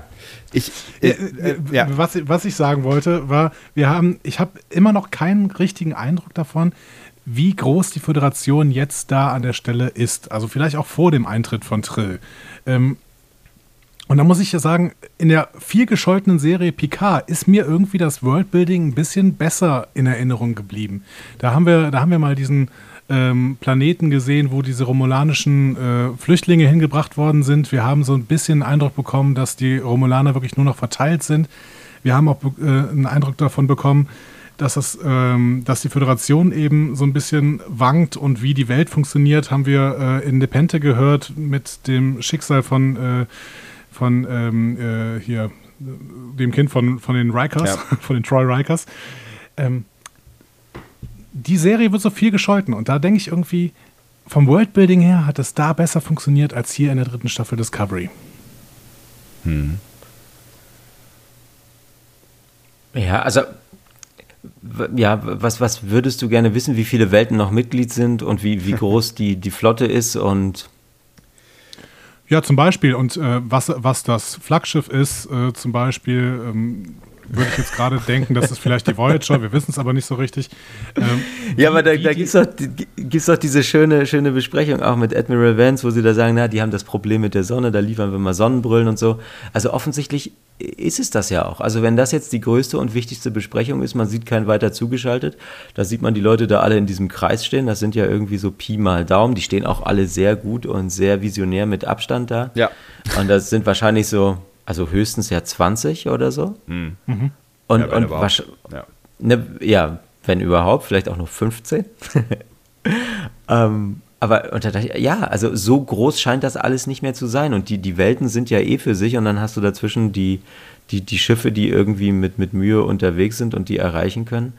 Aber was, was, was, also mich stört das gar nicht so sehr, dass wir vielleicht am Ende nicht, nicht mehr, also man hätte vielleicht ein paar Figuren oder vielleicht mal einen Raum mehr zeigen können, um so ein bisschen so ein Gefühl dafür zu bekommen. Ich meine, ne, die wissen doch, wie das funktioniert, äh, mit drei Räumen Gefühl dafür zu machen, wie es ist, auf einem Schiff unterwegs zu sein. Also dann hätten sie es wahrscheinlich auch irgendwie geschafft, vielleicht mit drei Räumen das Gefühl für eine Raumstation oder für was auch immer sie da irgendwie gerade äh, bewohnen, ähm, herzustellen. Aber ähm, was, was ich mich gefragt habe, ist, wenn wir uns in dieser Welt bewegen, in der die Föderation offensichtlich lange nicht mehr das ist, was sie äh, mal gewesen ist, und wenn andere Kräfte da gerade machtvoller sind, hätte man die Föderation nicht auch so ein bisschen mehr shady zeigen können? Also so ein bisschen mehr, weiß nicht, also wäre es nicht auch eine Chance gewesen, mal so ein bisschen das, worüber wir vielleicht spekuliert haben vor der dritten Staffel, so ein bisschen eine, eine äh, im besten Sinne pragmatischere Föderation zu zeigen und dann kommt ähm, Burnham und zeigt,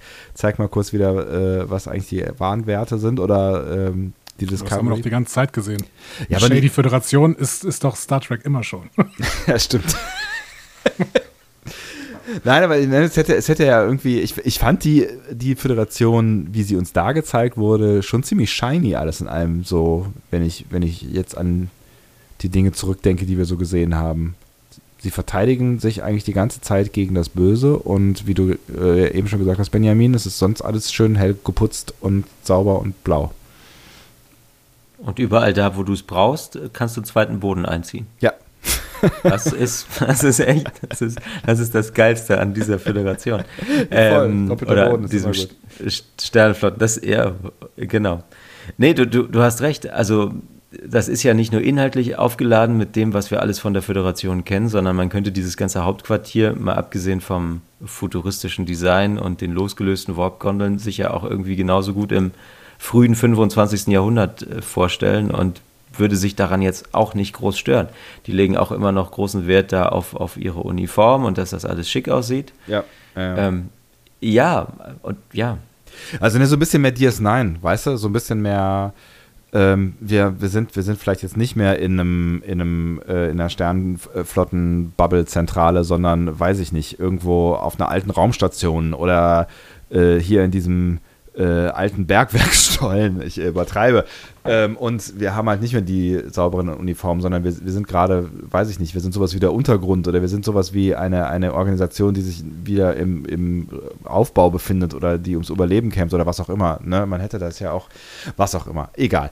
Hätte, aber, aber hätte, das, wäre, wenn, das, ne? ja? das, das, gibt es ja. Also das ist ja im Prinzip doch genau das, was sie uns da am, am Beginn der, der Staffel auch mit eben dem schon genannten Aditya Sahir zeigen und, und, das, und das macht ja Discovery ganz, ganz oft. Die, die, finde ich, formulieren jetzt eine Idee wirklich nicht aus bis zum letzten und mhm. sagen dir eben jetzt, jetzt nicht, wie viele Schiffe haben wir und welches Schiff ist das Flaggschiff, sondern die, die geben dir so ein Bild aber das Bild hat eben auch noch ganz viele Leerstellen und die muss man dann füllen. Mhm. Und diese, diese Idee, dass es offensichtlich ja Außenposten gibt, wo offensichtlich auch mal als der Brand passierte Schiffe explodiert sind, die da immer noch irgendwie im All hängen und dass auf diesen Außenposten vielleicht auch noch jemand lebt, das bekommen wir ja am Anfang sehr schön und sehr deutlich für all die Schrecklichkeit, die dem innewohnt, gezeigt. Hm. Ja, es stimmt schon. Wir kriegen es ja auch dann später äh, quasi nochmal äh, erzählt. Ähm von äh, Osira, ne, die irgendwie erzählt, wir treiben mit, ähm, mit irgendwelchen ähm,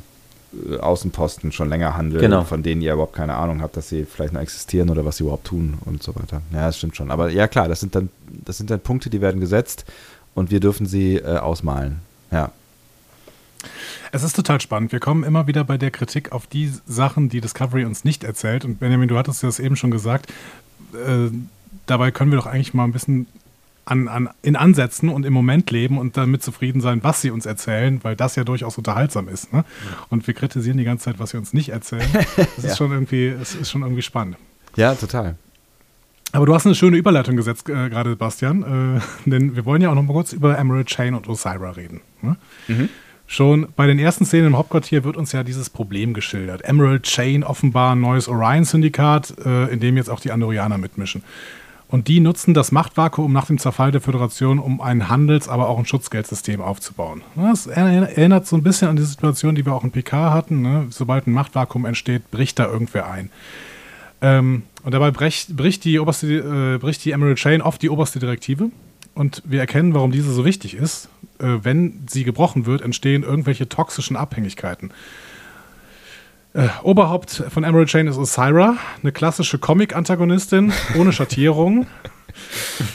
Beziehungsweise, oder, frage ich, während des Staffelfinales zeigt sich dann plötzlich, dass sie bereit wäre, Politik zu machen und sich für das Wohl von Lebewesen einzusetzen, allerdings nur innerhalb ihrer kapitalistischen und neoliberalen Grundhaltung und innerhalb ihrer Eitelkeiten, würde ich sagen. Als darauf dann nicht eingegangen wird, mutiert sie wieder zu Chaotica 2 und wird schließlich von Burnham erschossen. These. Hier wurde zu wenig aus den Möglichkeiten gemacht, die sich in der Jonathan Frakes Episode There is a Tide, also der vorletzten Episode, gezeigt hätten. Einer von euch muss einsetzen. Komm, jetzt bist du wieder dran. Ich habe es ja gerade erst gesehen und, ähm, und ich, ich, ich gehe, glaube ich, wirklich dazu über, das zu sehen, wie ich diese Kinofilme gucke. Und wenn ich das dann vergleiche mit, mit, der, mit dem, was ich von, von den, von den äh, Sona weiß oder mit dem, was ich von, von Shinson weiß oder dem, was ich von Nero weiß oder von Khan mhm. oder auch hier, wie, wie heißt da unser Captain aus Star Trek Beyond? Äh, genau, so wichtig war das. ähm, dann, dann denke ich, Mensch, da, da ist jetzt vielleicht nicht, nicht alles perfekt gelungen, aber irgendwann muss die halt auch das erste Mal auftauchen. Und jeder, der das erste Mal irgendwo auftaucht, erzählt dann je nach Typ ja jetzt auch nicht seine ganze Lebensgeschichte oder verfällt dann in irgendwelche Arien. Sondern mir hat das gereicht, dass das dann da hinterher geliefert wurde. Ich würde da aber auch sagen, es ist halt so, so ähnlich wie, wie mit dem Brand. Würde ich diese Serie verantworten und produzieren, dann hätte ich es, glaube ich, anders gemacht. Die haben sich jetzt dafür entschieden und äh, das ist so ein bisschen schade, dass sie jetzt ja auch am Ende der Staffel stirbt, weil man sich ja hätte denken können, also es gab da ja Ansätze, wo man gemerkt hat, da ist durchaus Potenzial. Und dieses, ist sie wirklich die, die Anführerin der, der Smaragdkette, weil sie ja auch sagt, es gibt, gibt da ja auch so eine Art Rat oder Minister sogar. Mhm. Also die, diese, da, da gibt es ja mal dieses Worldbuilding, so in, in, in, Ansätzen, in Stichworten, wird da irgendwas hingeworfen und wir denken uns zumindest mal, ah, das ist alles viel komplexer, als es scheint. Sie ist jetzt hier nicht nur das Brain, irgendwo gibt es auch noch ganz viele Pinkies, die wir leider nicht sehen. ähm, ja, aber in, in, in dieser rasanten Logik, wie Discovery das erzählt, kann ich damit leben, dass die dass die da trotzdem dieses ganze Verbalfeuerwerk ab, aufführen muss und denkt man, mein Gott, wer denn jetzt was? Macht den blöden Kanal zu und schießt die ab. Also egal mhm. wer. Mhm. Aber ich, ja, ich würde da auch eher sagen, das war ja die ein, ein bisschen verschenkt, ja. Mhm. Aber auch, auch da wieder, das, das Ziel für diese Staffel hat sie erfüllt. Unterhaltsam war sie auch und spannend wurde es in diesen Momenten, in dieser Auseinandersetzung mit, mit Admiral Vance, ja. wo man gemerkt hat, da, da steckt so viel mehr drin, deshalb ist man, finde ich, auch fast so ein bisschen traurig, dass das dann hinten raus wieder auch doch alles irgendwie egal ist und ihr egal ist und uns egal sein kann und alles explodiert und man denkt so, ach Mann. Aber wir sind uns fast alle einig, äh, die, die das alle, mit denen ich darüber gesprochen habe, sind sich eigentlich einig. Neben dem Thema, was wir jetzt gleich noch ansprechen werden, was ja auch dein Herzensthema wahrscheinlich ist, nämlich diese Familiendynamik mit Adira, Gray, Culver und Stamets. Ähm, neben diesen, diesen Szenen, die da aufgebaut worden sind, war diese Szene zwischen Osira und Admiral Vance wirklich ein absolutes Highlight dieser Staffel. Und wenn sie das doch können, können wir dann irgendwann erwarten, dass sie das auch mal durchziehen, dass sie das auch mal durchziehend schreiben, dass sie für uns vielleicht mal einen Antagonisten aufbauen, der wirklich mehr was zu sagen hat, dass sie uns einen neuen Guldukat aufbauen oder irgendwas in diese Richtung finden. Das war jetzt ein bisschen sehr, sehr äh, rosige Zukunft geschaut. Aber hast du das Gefühl, dass das irgendwann mal kommt oder bleibt es so, dass sie sich nicht auf, auf, solche, auf solche Tiefe einlassen? Fragst du mich das? Ja. also mir bleibt die Hoffnung, dass sie es tun. Aber diese, diese Momente gab es ja jetzt in, in allen Staffeln. Und, und so, so richtig eine Konstanz hat sich daraus ja nicht entwickelt. Dass man sagen könnte, okay, man, man weiß jetzt bei bestimmten Leuten, die, die können das, die schreiben das. Sondern ich, es würde mich wirklich interessieren, das habt ihr ja, glaube ich, auch mal äh, gemacht, habt diese ganzen Menschen, die da verantwortlich sind, aufgezählt, wer da was macht, wer dazu was, was beiträgt und wie dann das, was wir am Ende sehen, so zustande kommt. Ja, voll. Und warum, warum die Sachen so entschieden werden, wie wir sie dann sehen. Und die machen das ja auch im, im mit, dem Ab, mit, der, mit der Absicht und dem Ziel, dass das was Gutes sein soll. Und die, die finden es ja auch gut. Ich habe mich neulich mit jemandem unterhalten und hat auch gesagt, ja, aber die müssen das ja auch alles loben. Sag ich, naja, die, die müssen das jetzt, weil sie da arbeiten, schon mal so grundsätzlich gut finden, wenn sie dazu im Umfeld gefragt werden. Aber sie müssten, glaube ich, jetzt nicht von, von sich aus Dinge, Dinge pushen und loben und was auch immer. Aber das tun sie ja auch. Mhm. Und deshalb denke denk ich immer, was haben die noch für, für einen Blickwinkel, der, der mir irgendwie fehlt, wo ich das genauso denke, wie, wie du oder wie ihr. Leute, da habt ihr einmal gezeigt, äh, was da für ein Potenzial drinsteckt und dann habt ihr es aber danach auch kleiner gleich wieder ganz schnell vergessen. Wie konnte denn das passieren? Hm. Ja, es ist, äh, keine Ahnung, vielleicht, manchmal denke ich, es ist irgendwie vielleicht auch eine Art Culture Gap oder so. Vielleicht ist es, hat es was ähm, damit zu tun, ähm, wie, wie in den USA Serien geschrieben werden oder Geschichten erzählt werden. Vielleicht ist es, ist es irgendwie, funktionieren wir nur so, so einen Tacken anders oder sowas. Ich keine Ahnung. Ich, ich habe ich hab auch, ich bin an dem Punkt bin ich halt auch immer wieder, weil ich, ne, es ist ja so viel Potenzial, was uns geliefert wird. Es sind ja so viele kleine, tolle Momente. Es sind so viele gut erzählte Charaktere. Es sind so viele gute, angelegte Handlungsstränge, die dann aber nicht, nicht zu einer für uns offensichtlich allen hundertprozentigen Zufriedenheit zu einem Ganzen zusammengeführt werden, so wie wir uns das vorstellen. Dass das nicht immer funktionieren kann, ist klar, weil die machen eine Serie und äh, ich finde, das ist richtig, dass du dahinter nochmal darauf, äh, eben nochmal darauf hingewiesen hast. Und es geht darum, äh, dass, dass Leute das angucken, damit sie damit Geld verdienen können. Äh, die machen eine Serie, die möglichst viele Leute gucken äh, können. Und dann ist auch klar, dass nicht alle Leute, die diese Serie gucken, das auch alles ganz toll finden äh, können, äh, was da passiert. Aber ja, über diese Momente stolper ich halt auch immer, immer wieder, wo du siehst, okay, da, da passiert ja was, da, könnt, da könnte ganz viel, da könnte noch ganz viel mehr passieren, aber sie brechen es dann irgendwie ab. Und das war ja dann irgendwie auch so ein bisschen das, was dem Picard passiert ist, aber das Fass will ich jetzt gar nicht irgendwie aufmachen. Ähm, ne, das, das, dass sie, ne, ne, ich, ich, habe, ich habe immer noch sehr warme Gefühle für diese Serie, ähm, aber dass, dass, sie eine, dass sie eine Geschichte wirklich vielversprechend, an, in, an vielen Stellen vielversprechend anfangen und auch weiter erzählen, aber ja nicht so richtig rum, rumbekommen. Und das haben sie, finde ich, in dieser dritten Staffel deutlich ordentlicher geschafft in den, als in den beiden Staffeln davor. Aber es sind trotzdem äh, irgendwie so, so lose Fäden ausgeworfen worden und nicht wieder eingesammelt worden. Und diese, diese Szene mit Vance ist halt ähm, ein, einer dieser Fäden oder halt auch die, die Geschichte mit äh, Osira und, na, wie heißt der Wissenschaftler noch gleich? Ähm, ähm, genau. Aurelio. Dankeschön. Ja.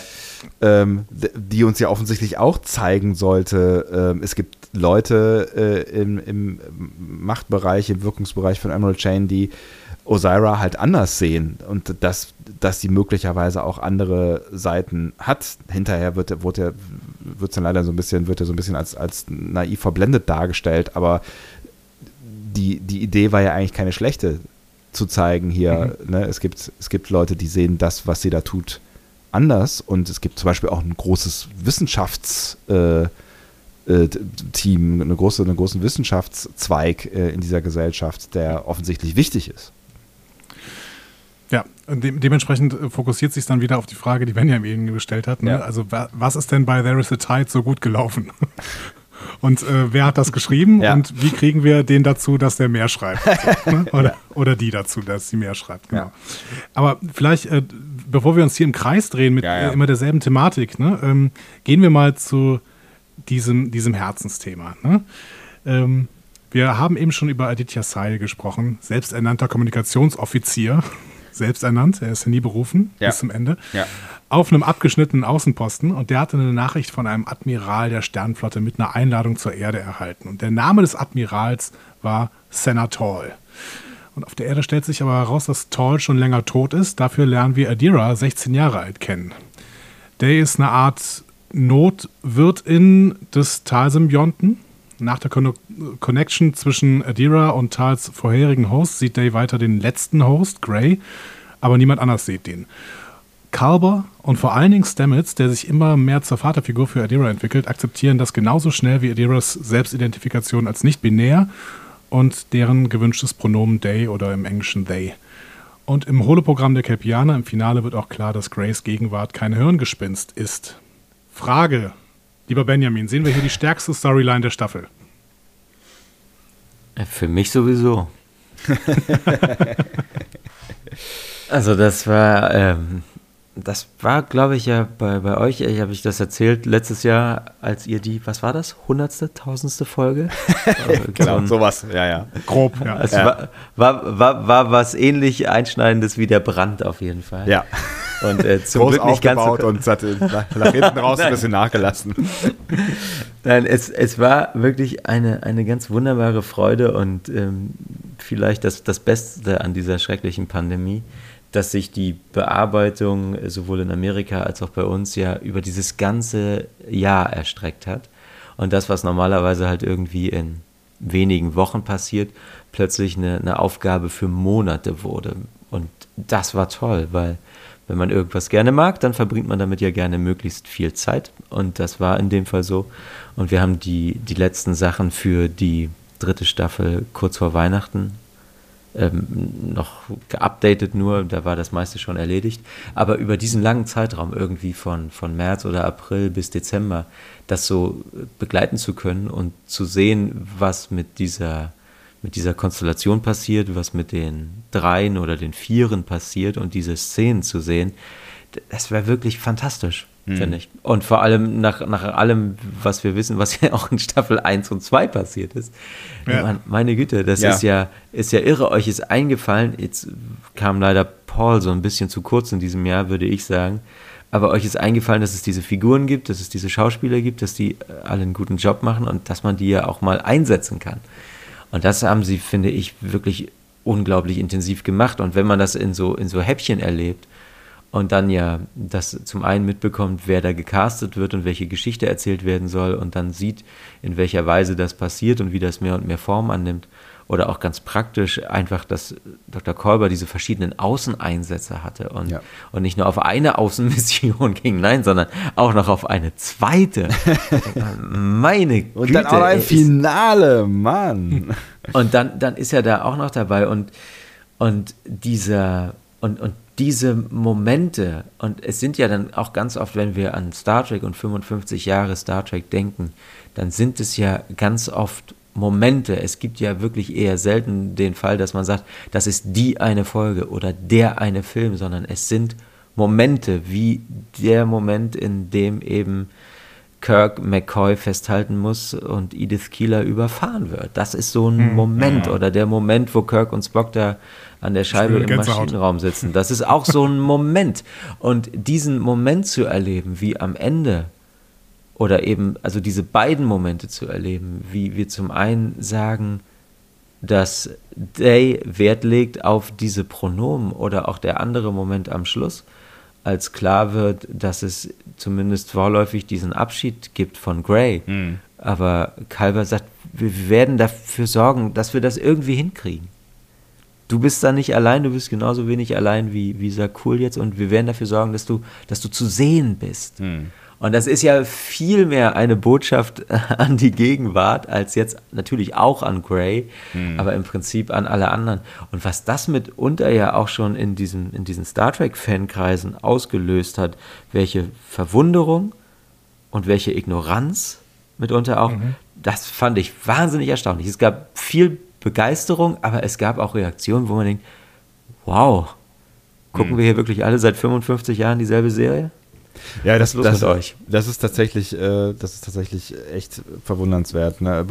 Also wenn, wenn, wenn man Star Trek-Fan äh, ist, dann frage ich mich auch, wie man dann an solchen Stellen äh, ein Problem haben kann. Ähm, wobei ich mich frage, wo generell das Problem ist, aber das ist eine andere Sache. Weil aber, ne, weil es eigentlich immer schon in Star Trek darum ging, eine offenere Welt zu zeigen als die, die wir, die wir gerade haben. Und ähm, das ne, bei aller Kritik, die wir jetzt vor allen Dingen in Richtung Writers Room ja jetzt äh, abgefeuert haben, da mal ein, ein, dickes, ein dickes Plus, ein dickes Lob ähm, für diesen Storystrang auch von meiner Seite. Aber wir können ja das kritische Thema auch mal ansprechen. Also ich meine, äh, wie, wie, wie bewertet ihr denn die Reaktion des Fandoms? Wie bewertet ihr die Geschehnisse, die äh, in Memory Alpha passiert sind? Wie, äh, wie bewertet ihr aber auch die positiven Reaktionen, die ich ganz, ganz viel gesehen habe? Also, was, was machen wir jetzt damit? Was machen wir mit diesem Fandom? Nee, das, das, ist, das ist ja gut. Und das zeigt ja nur, dass, dass offensichtlich Discovery auch ganz viel richtig macht. Und dass das in, und das könnte man ja auch sagen, es war ja jetzt, es war jetzt nicht wahnsinnig subtil sondern mhm. es, es war schon alles sehr, sehr, sehr deutlich, um, um, um was es da jetzt geht. Es war zwar kurz, aber es war auch sehr deutlich und offensichtlich ist, ist es das, was uns ja weiterbringt und was wir brauchen. Und es geht ja auch nicht darum, dass man irgendwie sagt, hier, ihr seid jetzt die Besseren und ihr seid die anderen Star Trek-Fans, sondern das ist ja für jeden auch die Chance mit, mit dem, was man da aufnimmt. Und ich glaube, das ist in dem Moment wirklich bei, bei vielen mal passiert. Es lässt sich rückblickend so leicht sagen das war doch alles gar nicht so, so, so ein Ding da in den 60er Jahren. Da ist da diese schwarze Frau auf der Brücke. Das kann ja heute in vielen Kreisen, glaube ich, auch gar niemand mehr so nachvollziehen, was das für eine Sensation war. Hm. Und jetzt mhm. haben wir aber so eine Situation, von der ich wirklich hoffe, dass sie in, in weiteren 55 Jahren spätestens genauso so normal ist, wie wir uns heute das angucken und, und damit absolut, absolut fein sind und das verwunderlich finden oder nicht nur verwunderlich, schrecklich, mhm. wie, das, wie das früher war. Ja. Und, und jetzt zu sagen, ja, mein Gott, da gibt es jetzt halt Leute, die wollen dies, das, jenes, die sollen mich doch alle in Ruhe lassen. Ja, nee, eben nicht. Und da finde ich, finde ich das super, was da Discovery geleistet hat.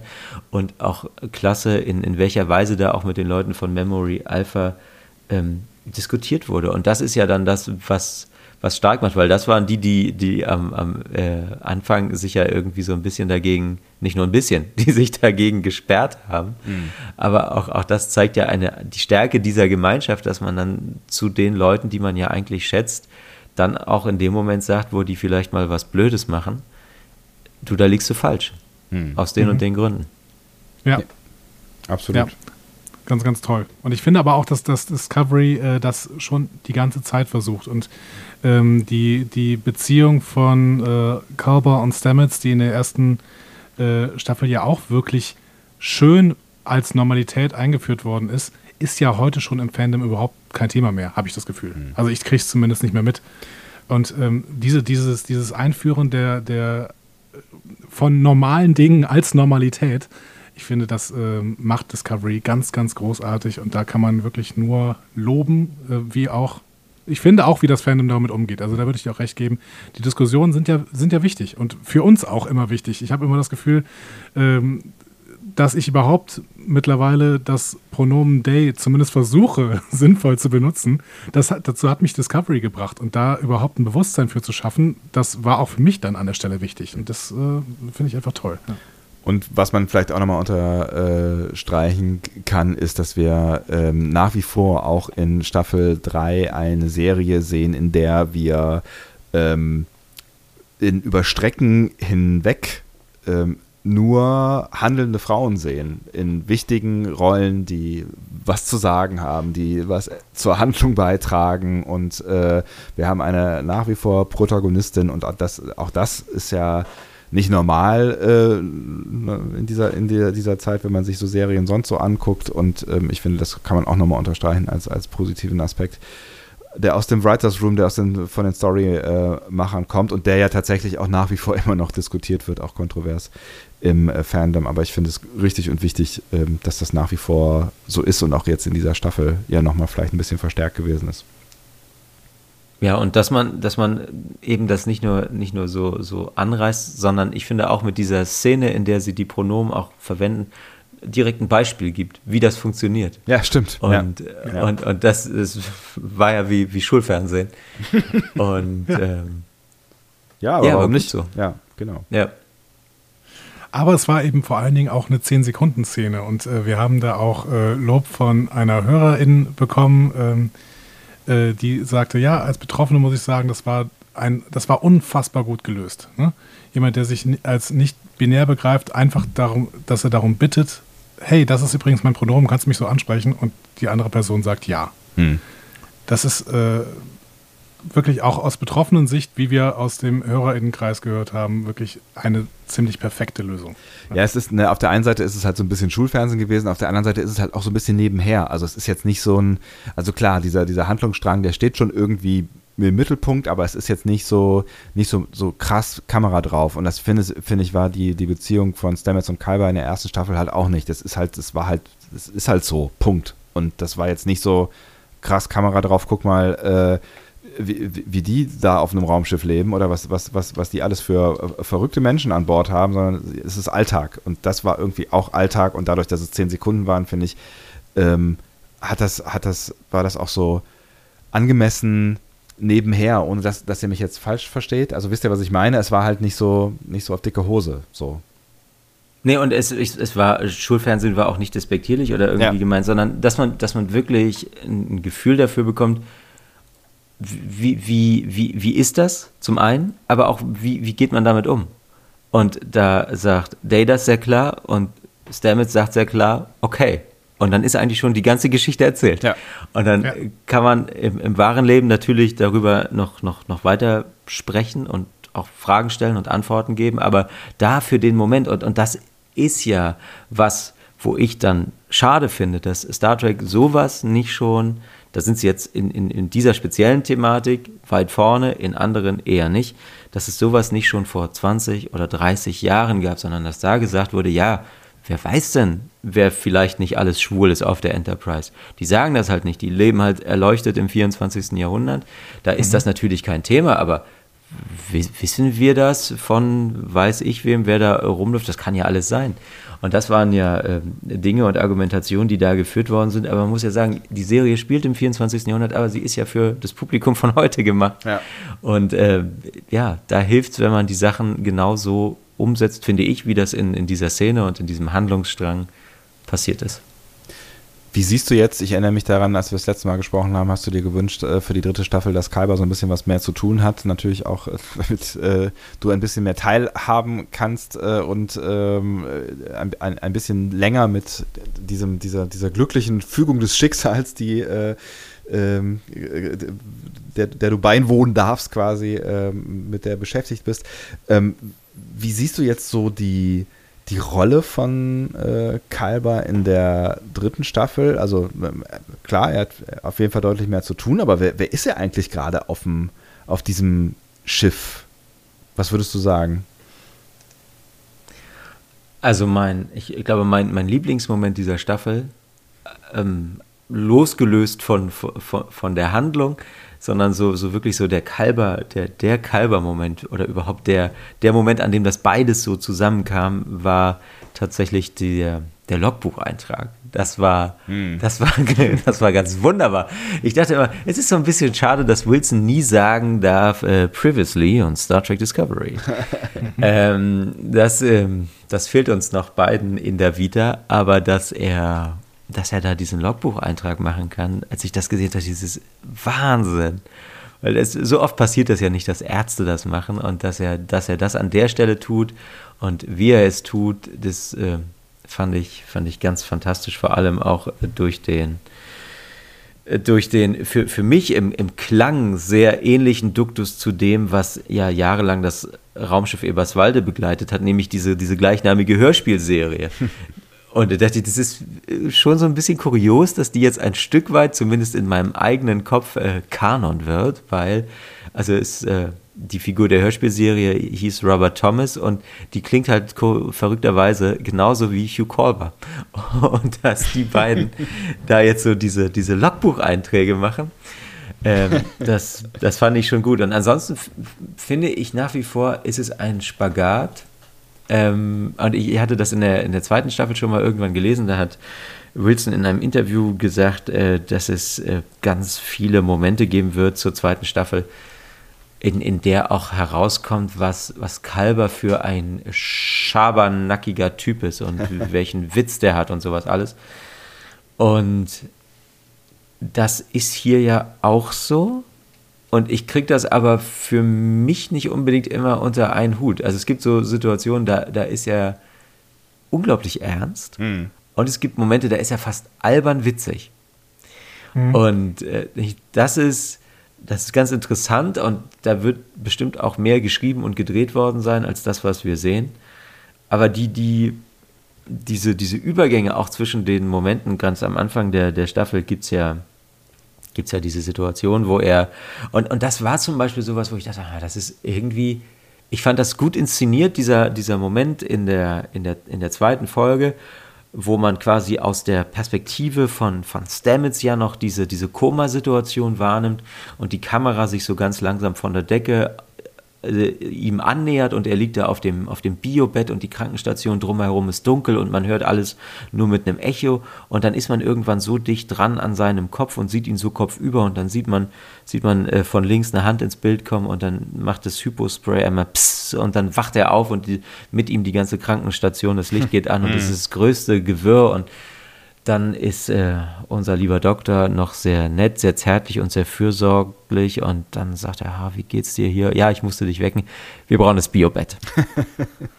ja. Und ja, also ich weiß, dass das natürlich mit bewusst und bedacht so, so inszeniert ist und so, aber auch diese ganze folgende Szene, wo man, wo man denkt, und ihr erinnert euch Ende der zweiten Staffel, man wusste auch nicht so richtig, wie schlimm äh, steht es jetzt um Stamets. Ja wie sehr am Ende ist er. Es war ja alles sehr, sehr, sehr dramatisch. Ja.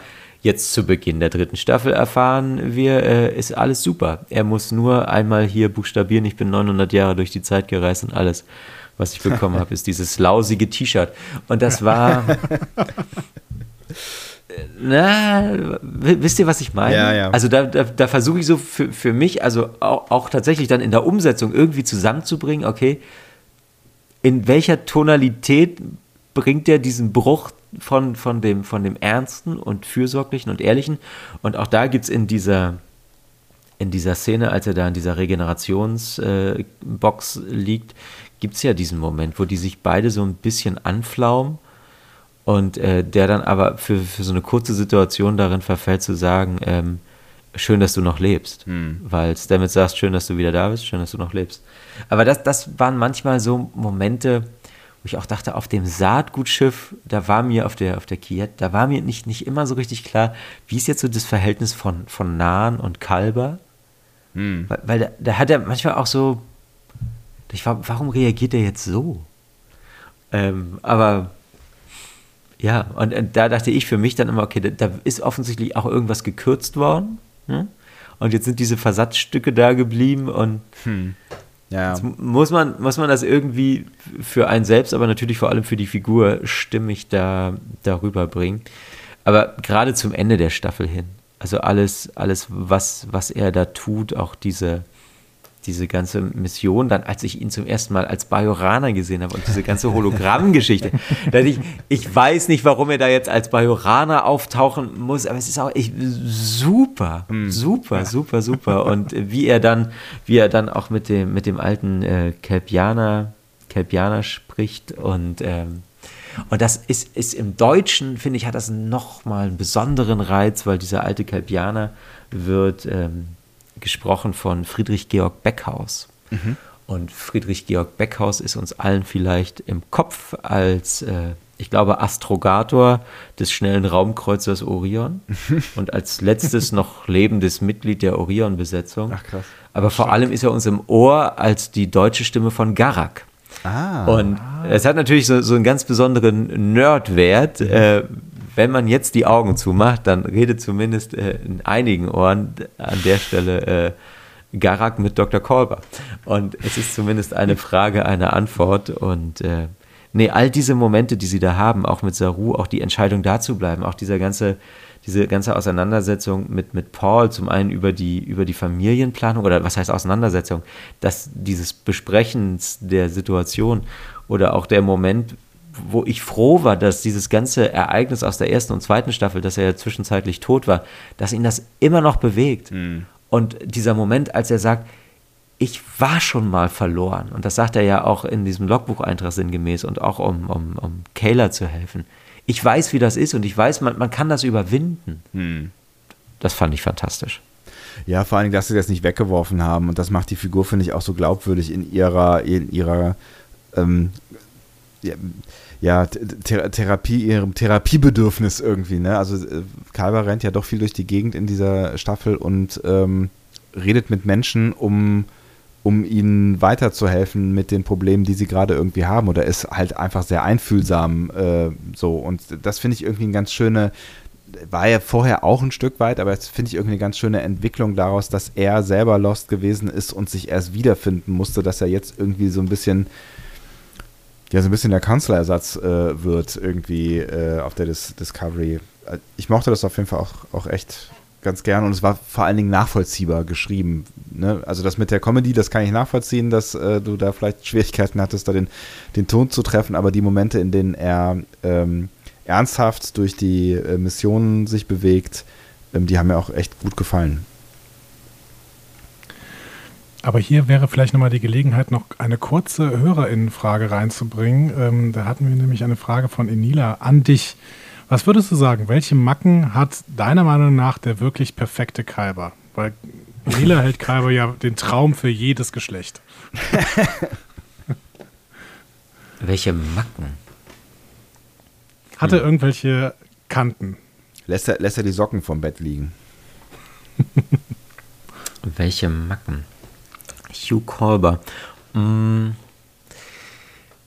ja, nee, ich, ich glaube, der, der ist schon auch gerne einer, der es, der es, äh, der es erstmal auch, auch vielen Leuten, also was heißt, der, der ist, glaube ich, Diplomat. Mhm.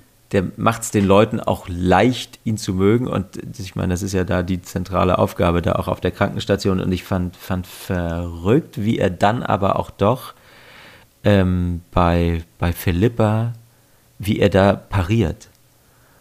Und, und wie, wie er da auch mal wirklich ganz anders agiert, als wir das wiederum. Und, und das ist ja das, was dann Spaß macht, ne? Also zum, zum einen, ja, dieses, dieses manchmal Witzige, wo, wo ich gar nicht die, also wo ich mich eher frage, wo kommt das her? Weil ich nehme den so grundsätzlich gar nicht als so, also der macht mir ganz oft nicht so einen Eindruck wie einer, der, der ständig alles so, so witzig pointiert kommentiert, sondern der ist eigentlich ja, wie wir auch in diesem Logbucheintrag sehen, glaube ich schon, der, der ist einer, der ist sehr bei sich, der ist sehr nachdenklich und der weiß aber auch sehr genau, natürlich auch durch das, was ihm widerfahren ist, wo er steht und wer er ist und deshalb kann er da auch mit Philippa so, so, gut, so gut umgehen. Aber hm. welche Macken er jetzt hat,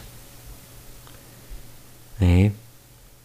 Ich glaube, der, der ist einfach auch, und, und das kann ja wahrscheinlich jeder nachvollziehen, der, der irgend so eine, eine Art von, von, von Grenzerfahrung gemacht hat, äh, wie das Dr. Kalber getan hat. Man, man kehrt daraus, glaube ich, mit, mit einer neuen Demut und vielleicht ist das andere die neue Leichtigkeit und daher der Witz, hm. ähm, irgendwie, irgendwie zurück und hat dann durch so ein Ereignis, glaube ich, auch gar nicht so die, so die Gelegenheit, ähm, irgendwie großartig Macken zu kultivieren, weil man ist dann wirklich sehr bei den Dingen, die wichtig sind und weiß dann vor allem auch, welche das sind. Hm. Mhm. Sehr schön. Dann äh, hast, hast, du noch ein, hast du noch ein abschließendes Wort äh, für Dr. Kalber oder als Dr. Kalber zu diesem Thema, bevor wir dann noch ganz kurz ein anderes anreißen?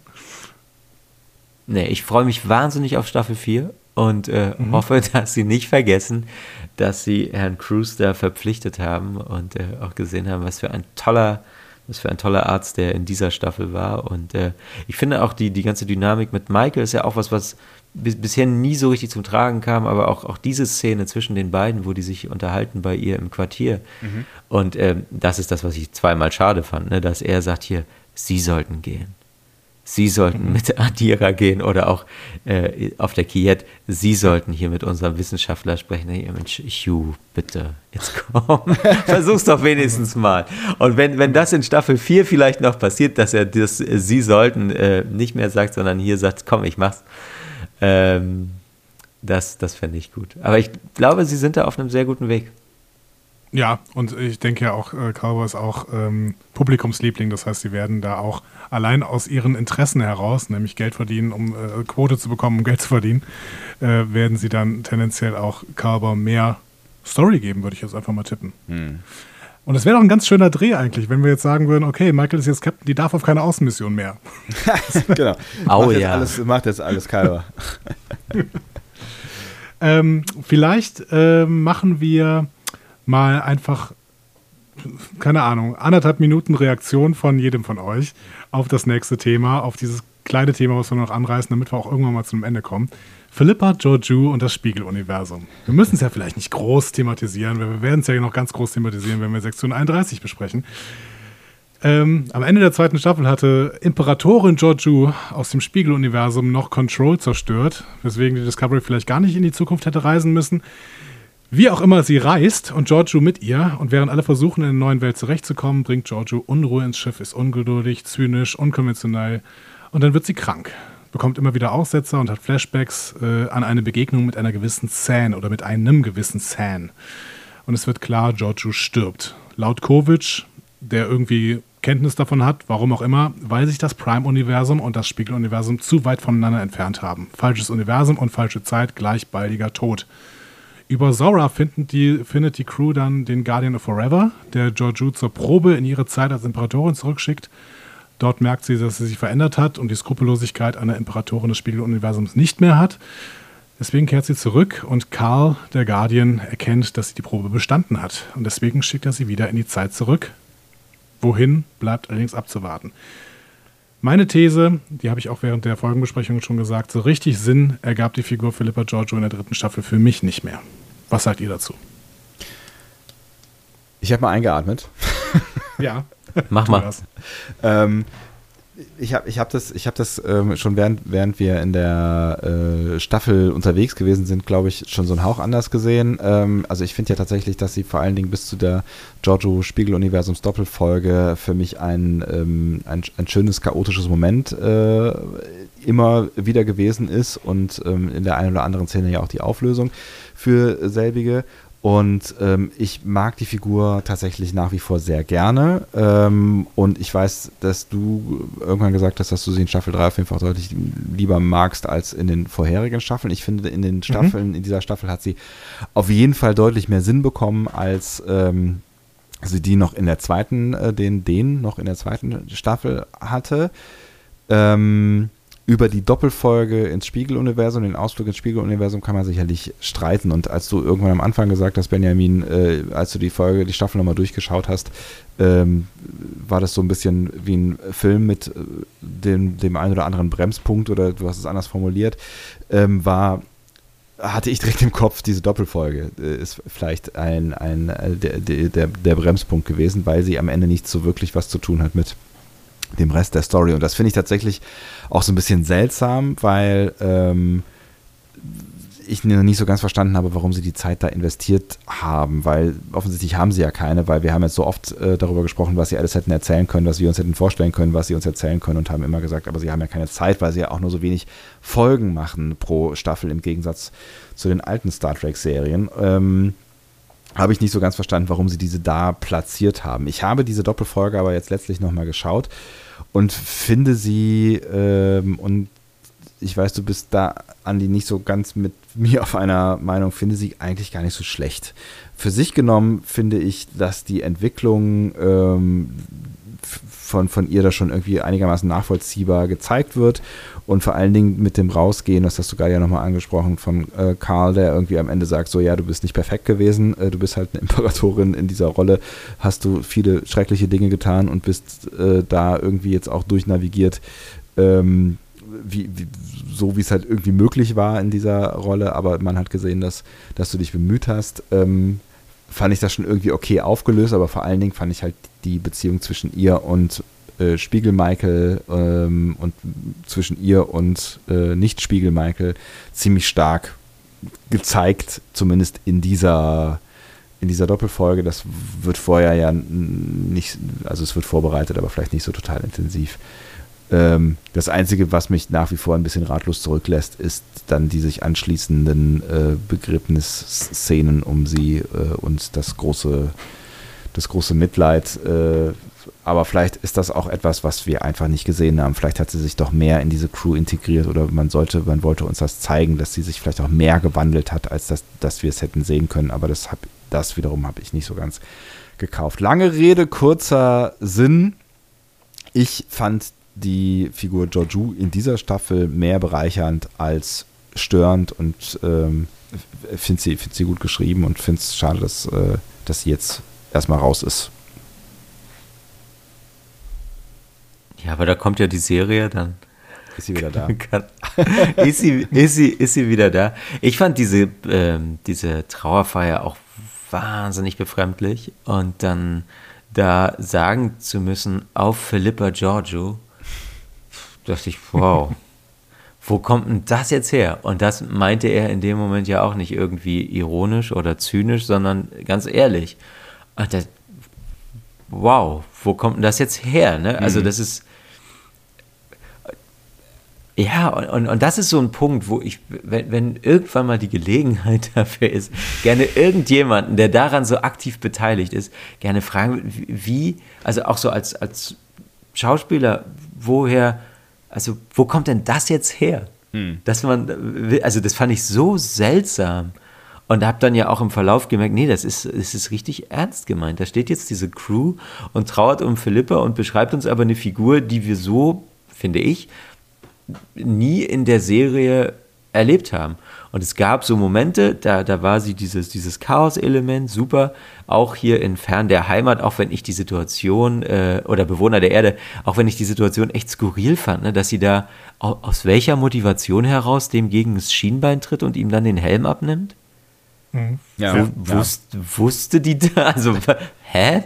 Und dann sagt sie, Diplomatie langweilt sie. Ja, aber es hätte ja jetzt auch sein können, die tritt den und dann kann man den Helm nicht abnehmen, weil das ist sein wirklicher Kopf. Was wäre dann passiert? Und, ähm, ja. ne, und, und deshalb, ähm, das ja, fand ich irgendwie seltsam. Dann die, die andere große Szene oder die, ne, mit, dem, mit dem Haiku.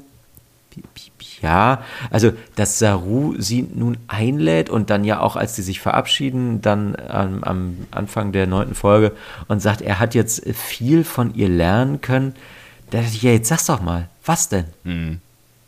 Was hast du, also, nee, mal ganz, was hast du denn jetzt gelernt von ihr?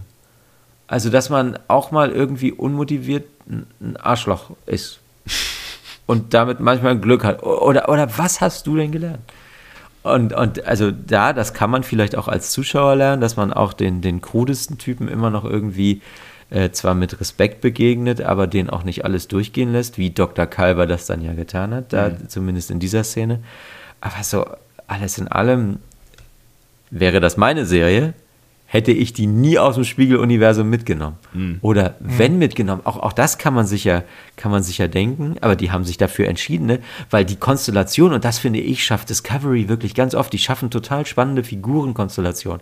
Diese Begegnung zwischen Ash Tyler und Dr. Kalber, beispielhaft. Was, was für eine Nummer, wo man denkt, da, da tritt der Mörder seinem Opfer gegenüber mhm. und beide sind aber die Verlierer. Ja. In, in, und, und das muss man erstmal auf dieser Ebene ja so, so hinbekommen. Und man fühlt irgendwie mit, mit beiden. Und das ist nie wieder Thema. Oder Michael nimmt Giorgio aus dem Spiegeluniversum aus alter Verbundenheit mit. So, aber dann, dann arbeitet es doch mal auf, außer in, in, diesen, in diesen eben dann doch recht zynisch hingeworfenen Kommentaren. Und das so ein bisschen, das stimmt, finde ich, hat Terra Firma dann da geleistet, auch als sie da durchgehen und sich beide gegenseitig äh, beschuldigen in der jeweils anderen, die zu sehen, die sie ja. da eigentlich kennen. Und ich finde, mhm. so, so ist diese Folge für mich oder diese beiden Folgen, die ich jetzt auch ausgelassen habe, weil ich keine Zeit hatte, aber die sind so ein bisschen wie, wie so eine, wie auf dem Rummel so eine Geisterbahnfahrt. Hm. Ne, steht da so, man ist eigentlich ganz woanders, man, ne, man sieht den ganzen Rest, aber man steigt so ein, man fährt einmal mit und denkt, ah, das ist ja spannend und dann sieht man es alles und ich finde, es ist auch fantastisch inszeniert. Also sind, diese Folgen sind, sind ja handwerklich sowieso alle, finde ich, sehr gut und das gilt auch für diese ja. beiden. Hm. Aber so, so, inhaltlich fragt man sich, wo führt es denn jetzt hin? Auch leider dadurch, dass das am Ende ja doch nur so eine, so eine Illusion oder irgend sowas ist.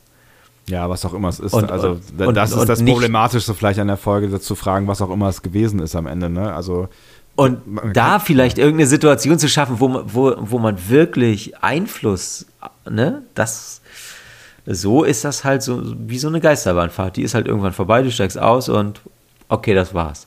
Aber da was, was mehr Konsequenz hat, als dass sie da am Ende nur durch dieses Portal geht, ja, also ich bin wirklich sehr gespannt, wie sie mit dieser Figur weitermachen, aber wenn sie hier dem, dem folgen, was wir ja auch schon gesagt haben, da wird jetzt viel passieren und wir werden sie an irgendeiner Stelle in ihrem Leben treffen, wo die Entwicklung, äh, die da jetzt vielleicht begonnen hat oder die jetzt ihr auch nochmal deutlich geworden ist, dass sie eben doch nicht mehr ganz die ist, die sie da über Jahrzehnte ja auch, auch sein musste, um in diesem System zu funktionieren, aus dem sie kommt. Mhm. Aber dass sie jetzt die Möglichkeit hat, was anderes zu sehen, das abzulegen, jemand anderes zu sein.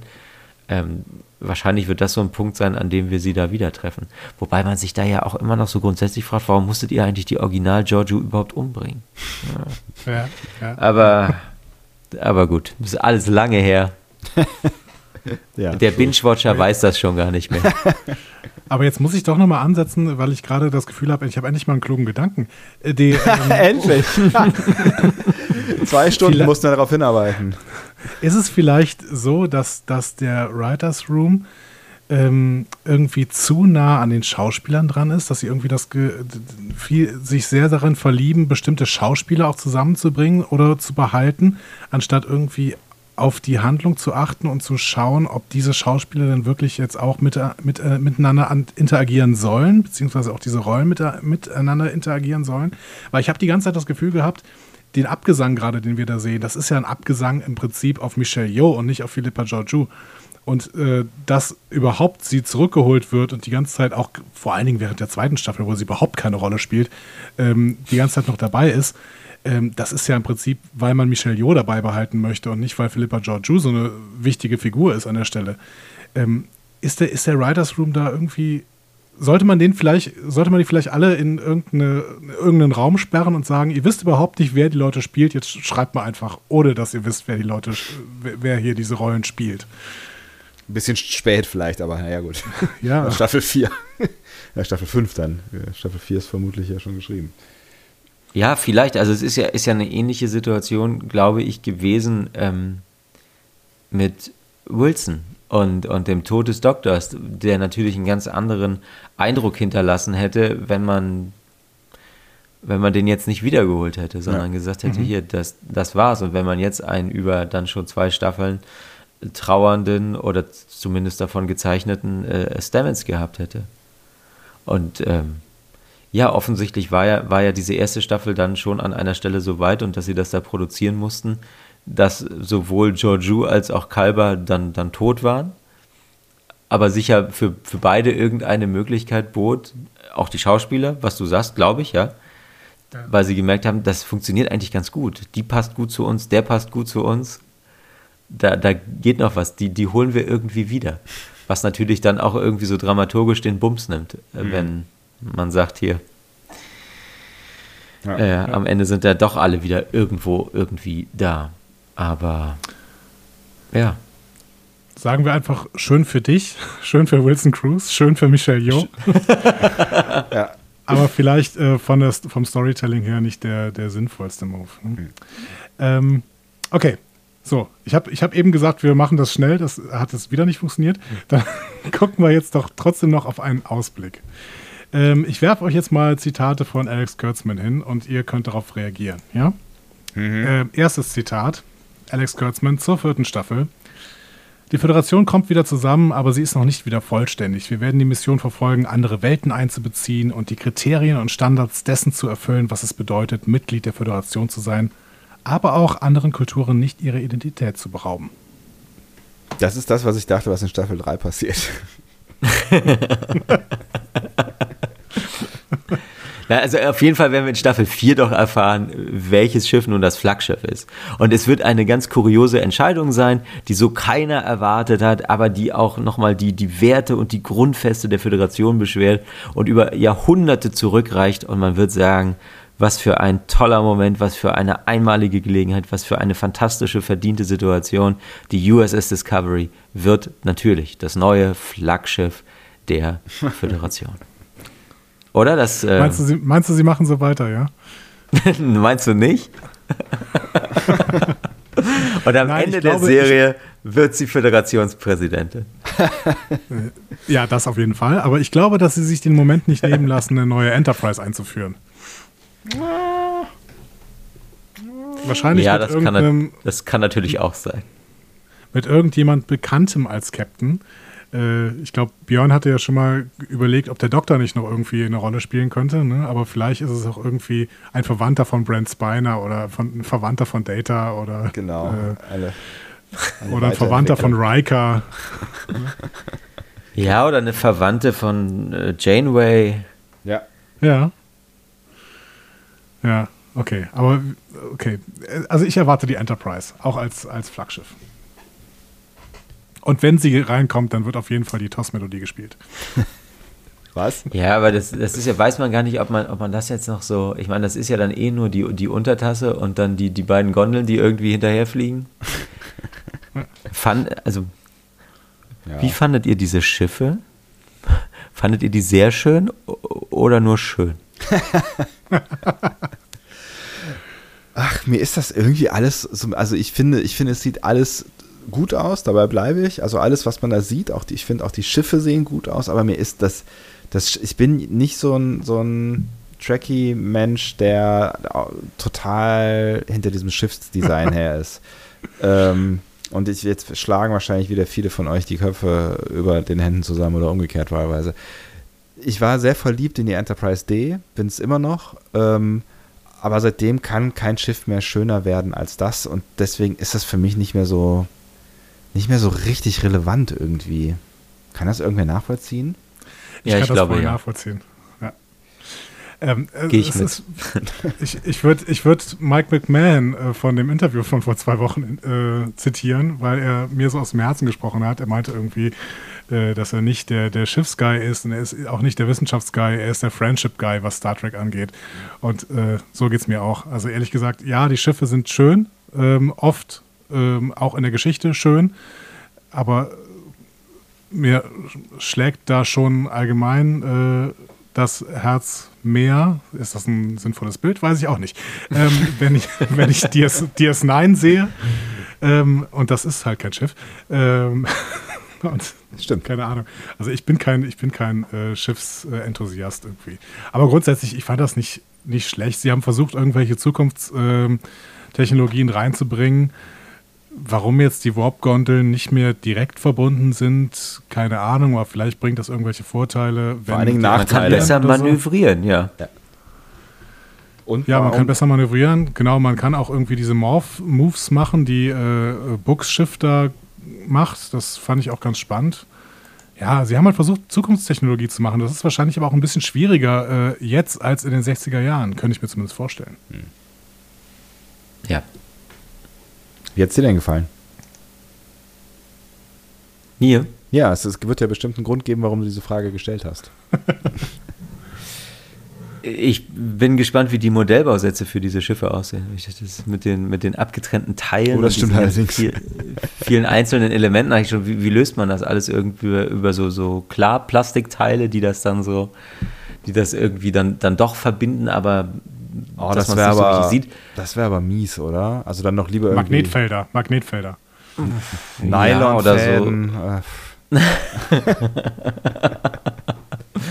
Ja, nee, nee ich, ich sage ja, ich wäre ganz bei dir. Die, die Enterprise D hat so mein, mein ästhetisches Empfinden für Raumschiffe der Sternenflotte stark geprägt.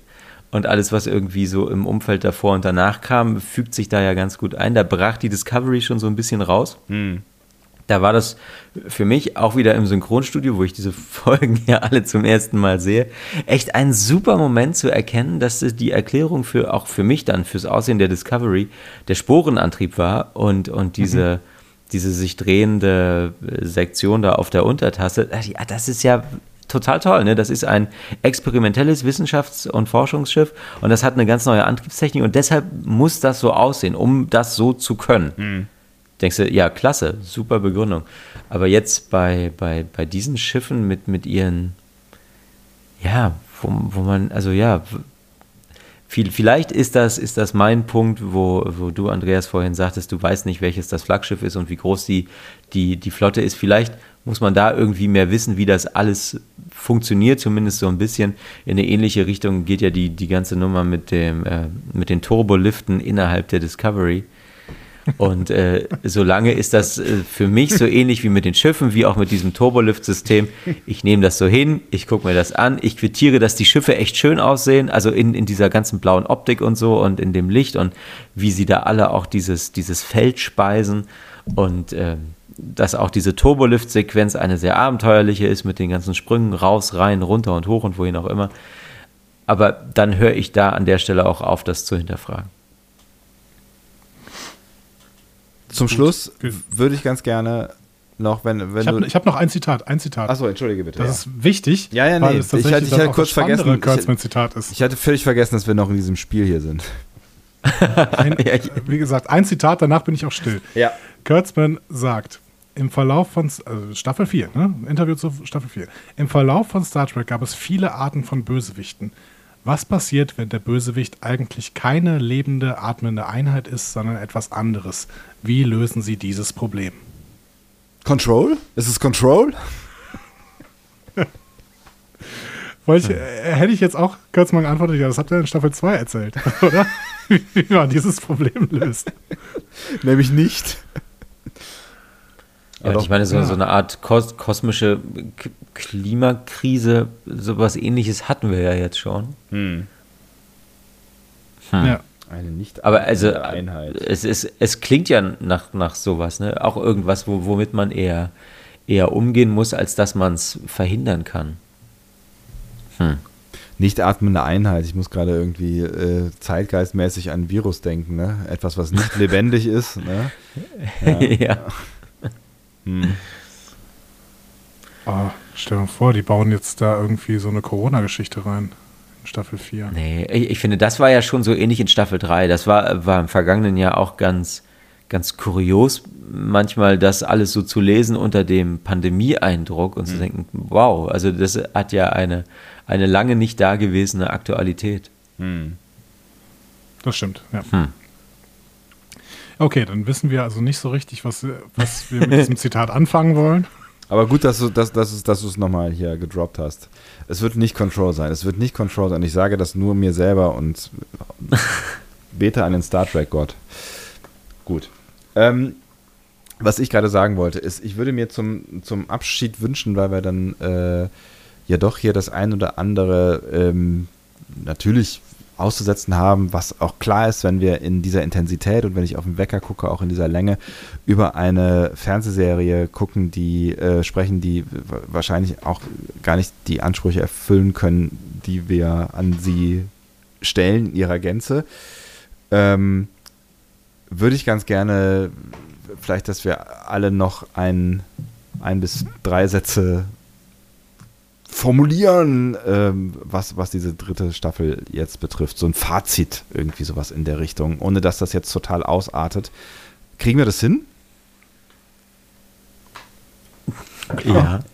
Ja, ja. Wer möchte anfangen? Das ist mir völlig egal. Ja, dann fangen wir an. Ähm, dann sage ich, dann sage okay. ich, äh, für, für mich hat sich die, die Serie in dieser Staffel, glaube ich, freigeschwommen. sie sind jetzt in einer sehr guten Ausgangslage. Man muss jetzt eigentlich nicht mehr viel erklären. Man kann weitermachen und man kann eine Geschichte erzählen, die sich vielleicht zum ersten Mal und in diese Richtung gehen ja auch die Zitate jetzt nicht so zu 100 Prozent immer um, um, um das Innenleben der Discovery und der Crew geht, in dem Sinne, als dass sich da alle irgendwie finden und zurechtfinden müssen, sondern dass sie wirklich mal das tun, wovon ich glaube, dass Star Trek immer dann wirklich am besten war, wenn sie auf dieses, in dem Fall Mantra oder Credo des Vorspanns gehört haben. Und so ähnlich klingt das ja, deshalb freue ich mich drauf, wirklich fremde neue Welten zu entdecken und neue Zivilisationen und Lebensformen und zu gucken, was bringen die uns und wie kommen wir miteinander in Kontakt, wie kommen wir miteinander klar, wie kommen wir miteinander aus und darauf freue ich mich. Und das war bisher ja immer nicht so möglich, ne? Die große Meuterei, die große Control-Nummer, die große Zeitreise, der Brand. Aber jetzt sind sie ja wirklich 32. Jahrhundert, alle großen Rätsel sind gelöst.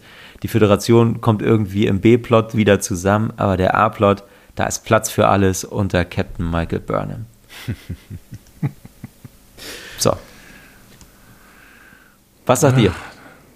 Das klingt, das klingt immer noch nicht richtig für mich, Captain Michael Burnham. Aber äh, gut. Deshalb man muss es öfter sagen, Captain Burnham. So. Ja. Ich schreibe mir das irgendwann mal auf die Hand und lese das den ganzen Tag oder so. Ähm, ich hatte, ich hatte schon, ähm, als wir das Staffelfinale besprochen haben, habe ich schon gesagt, wir haben im Prinzip hier ähm, die, den dritten Piloten jetzt hinter uns. Ja. Wir hatten die ersten beiden Folgen der ersten Staffel als Pilot, wir hatten die gesamte erste Staffel als Pilot. Im Prinzip, ja, dann ist es schon der vierte. Wir hatten im Prinzip die ersten beiden Staffeln als Pilot, jetzt haben wir die ersten drei ja. Staffeln als Pilot und wir reden immer davon, ähm, mit der nächsten Folge, mit der nächsten Staffel, da beginnt die Serie jetzt wirklich. Jetzt hat sie sich frei gemacht von allem, was vorher war und jetzt kann es wirklich losgehen. Ähm, aber genau wie du habe ich auch schon wieder genau dieses Gefühl. Jetzt kann es bald wieder losgehen. Jetzt, äh, jetzt können sie endlich das machen, was sie eigentlich die ganze Zeit machen wollten. Aber das Gefühl hatte ich auch schon am Ende der zweiten Staffel. Trotzdem, mir gefällt Discovery. Ich habe an jeder Folge Discovery und wirklich an jeder Folge Discovery äh, Spaß, auch wenn ich zwischendurch halt mich über äh, Entscheidungen ärgere. Das war in dieser Staffel aber weniger der Fall als in den ersten beiden Staffeln. Aber trotzdem gab es halt Folgen, an denen ich mich geärgert habe, wie The Sanctuary, wo ich äh, dachte, Osira kann doch ein bisschen anders gezeichnet werden. Oder wie die Spiegeluniversums-Folgen, wo ich denke, ja, geht als Folge, aber will ich jetzt eigentlich nicht sehen. Ich will weiter, ich will weiter diese Welt anschauen, weil darüber weiß ich noch zu wenig. Das heißt, ich habe mich geärgert, aber ich habe mich wesentlich weniger geärgert als in den ersten beiden Staffel, äh, Staffeln. Aber auch die haben mir schon gut gefallen. Das heißt, es ist so eine totale kognitive Dissonanz. Es ist halt auch hier nicht schwarz und weiß. Ich mag Discovery und ich habe irgendwie das Gefühl, ich könnte es noch, noch mehr mögen. Und das möchte ich dann auch in der vierten Staffel sehen. Wobei ich nicht diese Retro-Serie sehen will. Ich glaube, dass die Retro-Serie äh, Strange New Worlds wird und das ist auch gut. Ich habe das Gefühl, dass Kurtzman das, finde ich, ganz gut macht, dass er versucht, ähm, Geschmäcker zu bedienen, verschiedenste Geschmäcker zu bedienen. Picard hat sich ganz anders angefühlt als Discovery. Lower Decks fühlt sich nochmal ganz anders an als alles, was bisher da war. Und ich habe auch das Gefühl, Strange New Worlds wird sich anders anfühlen oder vielleicht wieder eher wie die 90er Jahre äh, Serien anfühlen.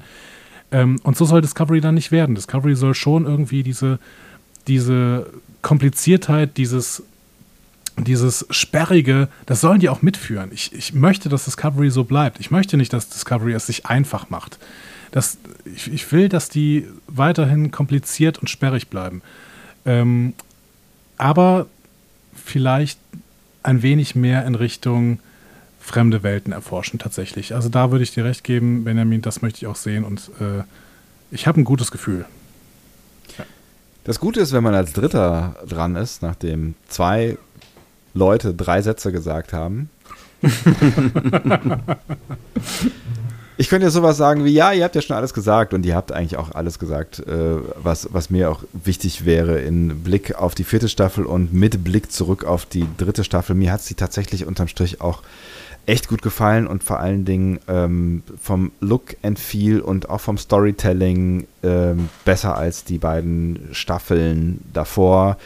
Und was ihr äh, nur im Ansatz gesagt habt, möchte ich nochmal kurz herausheben. Vor allen Dingen die starken Charaktere machen für mich Discovery aus und auch die Personenkonstellationen, ähm, die immer wieder eine, eine große Rolle spielen. Und ja, auch Michael. Also ich bin nach wie vor Michael-Fan und ich ähm, bin nicht mit allem glücklich gewesen, was sie getan hat in dieser Staffel oder was man sie hat tun lassen, aber unterm Strich ähm, finde ich ist total spannend, sie auf dieser Reise zu begleiten. Und das war für sie eine, eine, eine, eine anspruchsvolle Reise, die äh, in, ne, in, zwei Teilen anspruchsvoll. Das, über das erste Jahr haben wir schon gesprochen, wir haben es nicht gesehen, aber auch ähm, die charakterliche Reise, die sie, die sie jetzt ein Stück weit äh, in dieser Staffel begangen ist, hat, ihr wisst schon, und die sie dann vermutlich in Staffel 4 äh, weiterführen werden muss, äh, weil sie ja jetzt nochmal so ein bisschen wieder sich zurück oder irgendwo anders hin entwickeln muss als Captain, keine Ahnung, whatever.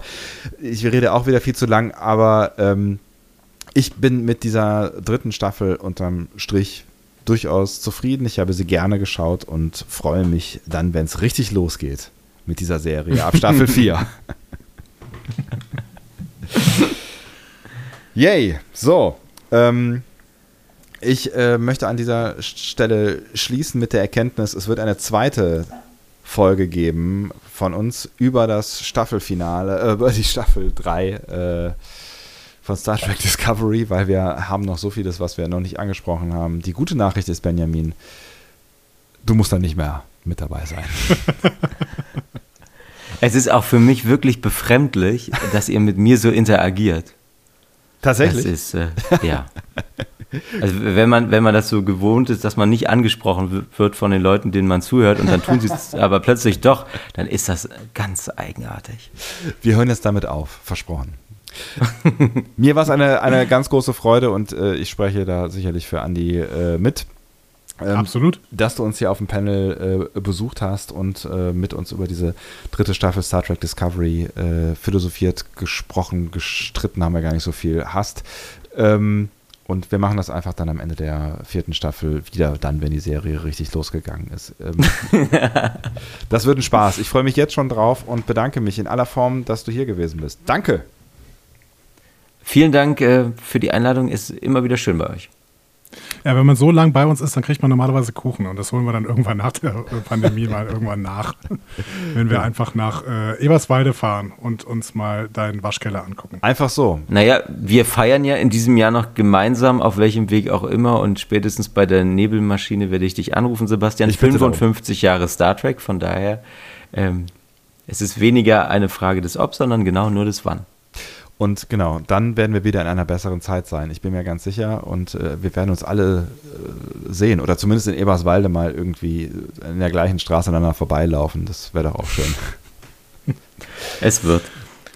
Ähm, so, und auf, auf uns äh, könnt ihr jetzt vielleicht mal wieder äh, eine Woche warten, ne, Sebastian? So? so? So, eine Woche meinst du? Also du ja. meinst eine Woche mehr, ja? Eine Woche oder mehr. Wir also, werden sehen. Also, ja, hm? Ähm, Wir müssen jetzt irgendwann mal wieder in den Flow kommen. Äh, auf äh, Benjamin müsst ihr aber nicht so lange warten, denn ähm, die, die äh, Menschen, die live zuhören, in 17 Stunden ungefähr. In 17,01 Stunden. ja. Nee, nee, ganz exakt in 16 Stunden und äh, gleich 56 äh, Minuten. Ja, geht's los. Genau. Wow. 1701 live. live. Dann live auf YouTube. Gehen wir ins Jahr, genau, 1974, youtube.com slash Raumschiff Eberswalde. Das wird ein Spaß. Wir sind bestimmt auch dabei, aber da an der Stelle dann wieder passiv. Genau. Und ähm, ihr habt jetzt nochmal die Gelegenheit, dadurch, dass wir jetzt nicht mehr dazu gekommen sind, ähm, euch mit reinzuholen, äh, weil ihr habt uns ja auch Kommentare rübergeschickt, was diese äh, dritte Staffel Discovery angeht. Ihr habt jetzt die Gelegenheit, wenn ihr mögt, schickt uns doch äh, noch eure Meinung zu dem, was wir jetzt hier so erzählt haben oder allgemein zur Staffel 3, zu euren Eindrücken, zu Dingen, die wir vergessen haben, zu Dingen, die wir völlig falsch sehen. Macht das äh, gerne und wir werden das mit einbinden in unserer nächsten Folge. Jetzt denkst ja. du bestimmt sowas wie, ich drücke jetzt einen Knopf das kann ich aber ja, dachte nicht. ich. Ich dachte, du, du ja. hast es so angefangen mit, mit der Anmoderation. Mach das doch unter den folgenden Kanälen, aber das hast du gar nicht gesagt. Ich habe es gar nicht gesagt, weil ähm, ich so viel Feedback im Pad liegen habe, dass ähm, ich nicht mehr weiter runterscrollen kann und, und nicht okay, mehr so Da muss ich wohl wieder, da muss ich wohl wieder so tun, als wäre ich Anja Backhaus und einfach mal versuchen, unsere Kanäle wieder aufzuzählen. Bitte. Äh, Diskussionen zu folgen findet ihr unter discoverypanel.de oder äh, sprecht doch einfach auf den Discovery Panel Anrufbeantworter unter 02291 ukta 2 2. Unter der 02291 Oktaok 2 findet ihr uns auch bei WhatsApp. Außerdem äh, findet ihr uns unter Panel Discovery bei Twitter, glaube ich.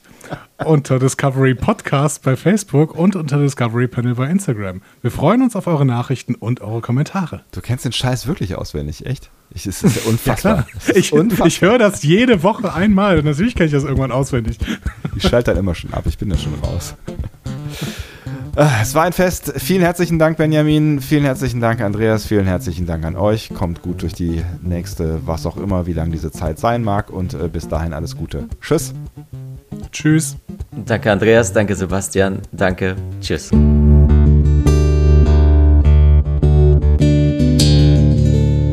Mehr Star Trek Podcasts findet ihr auf discoverypanel.de. Discovery Panel. Discover Star Trek.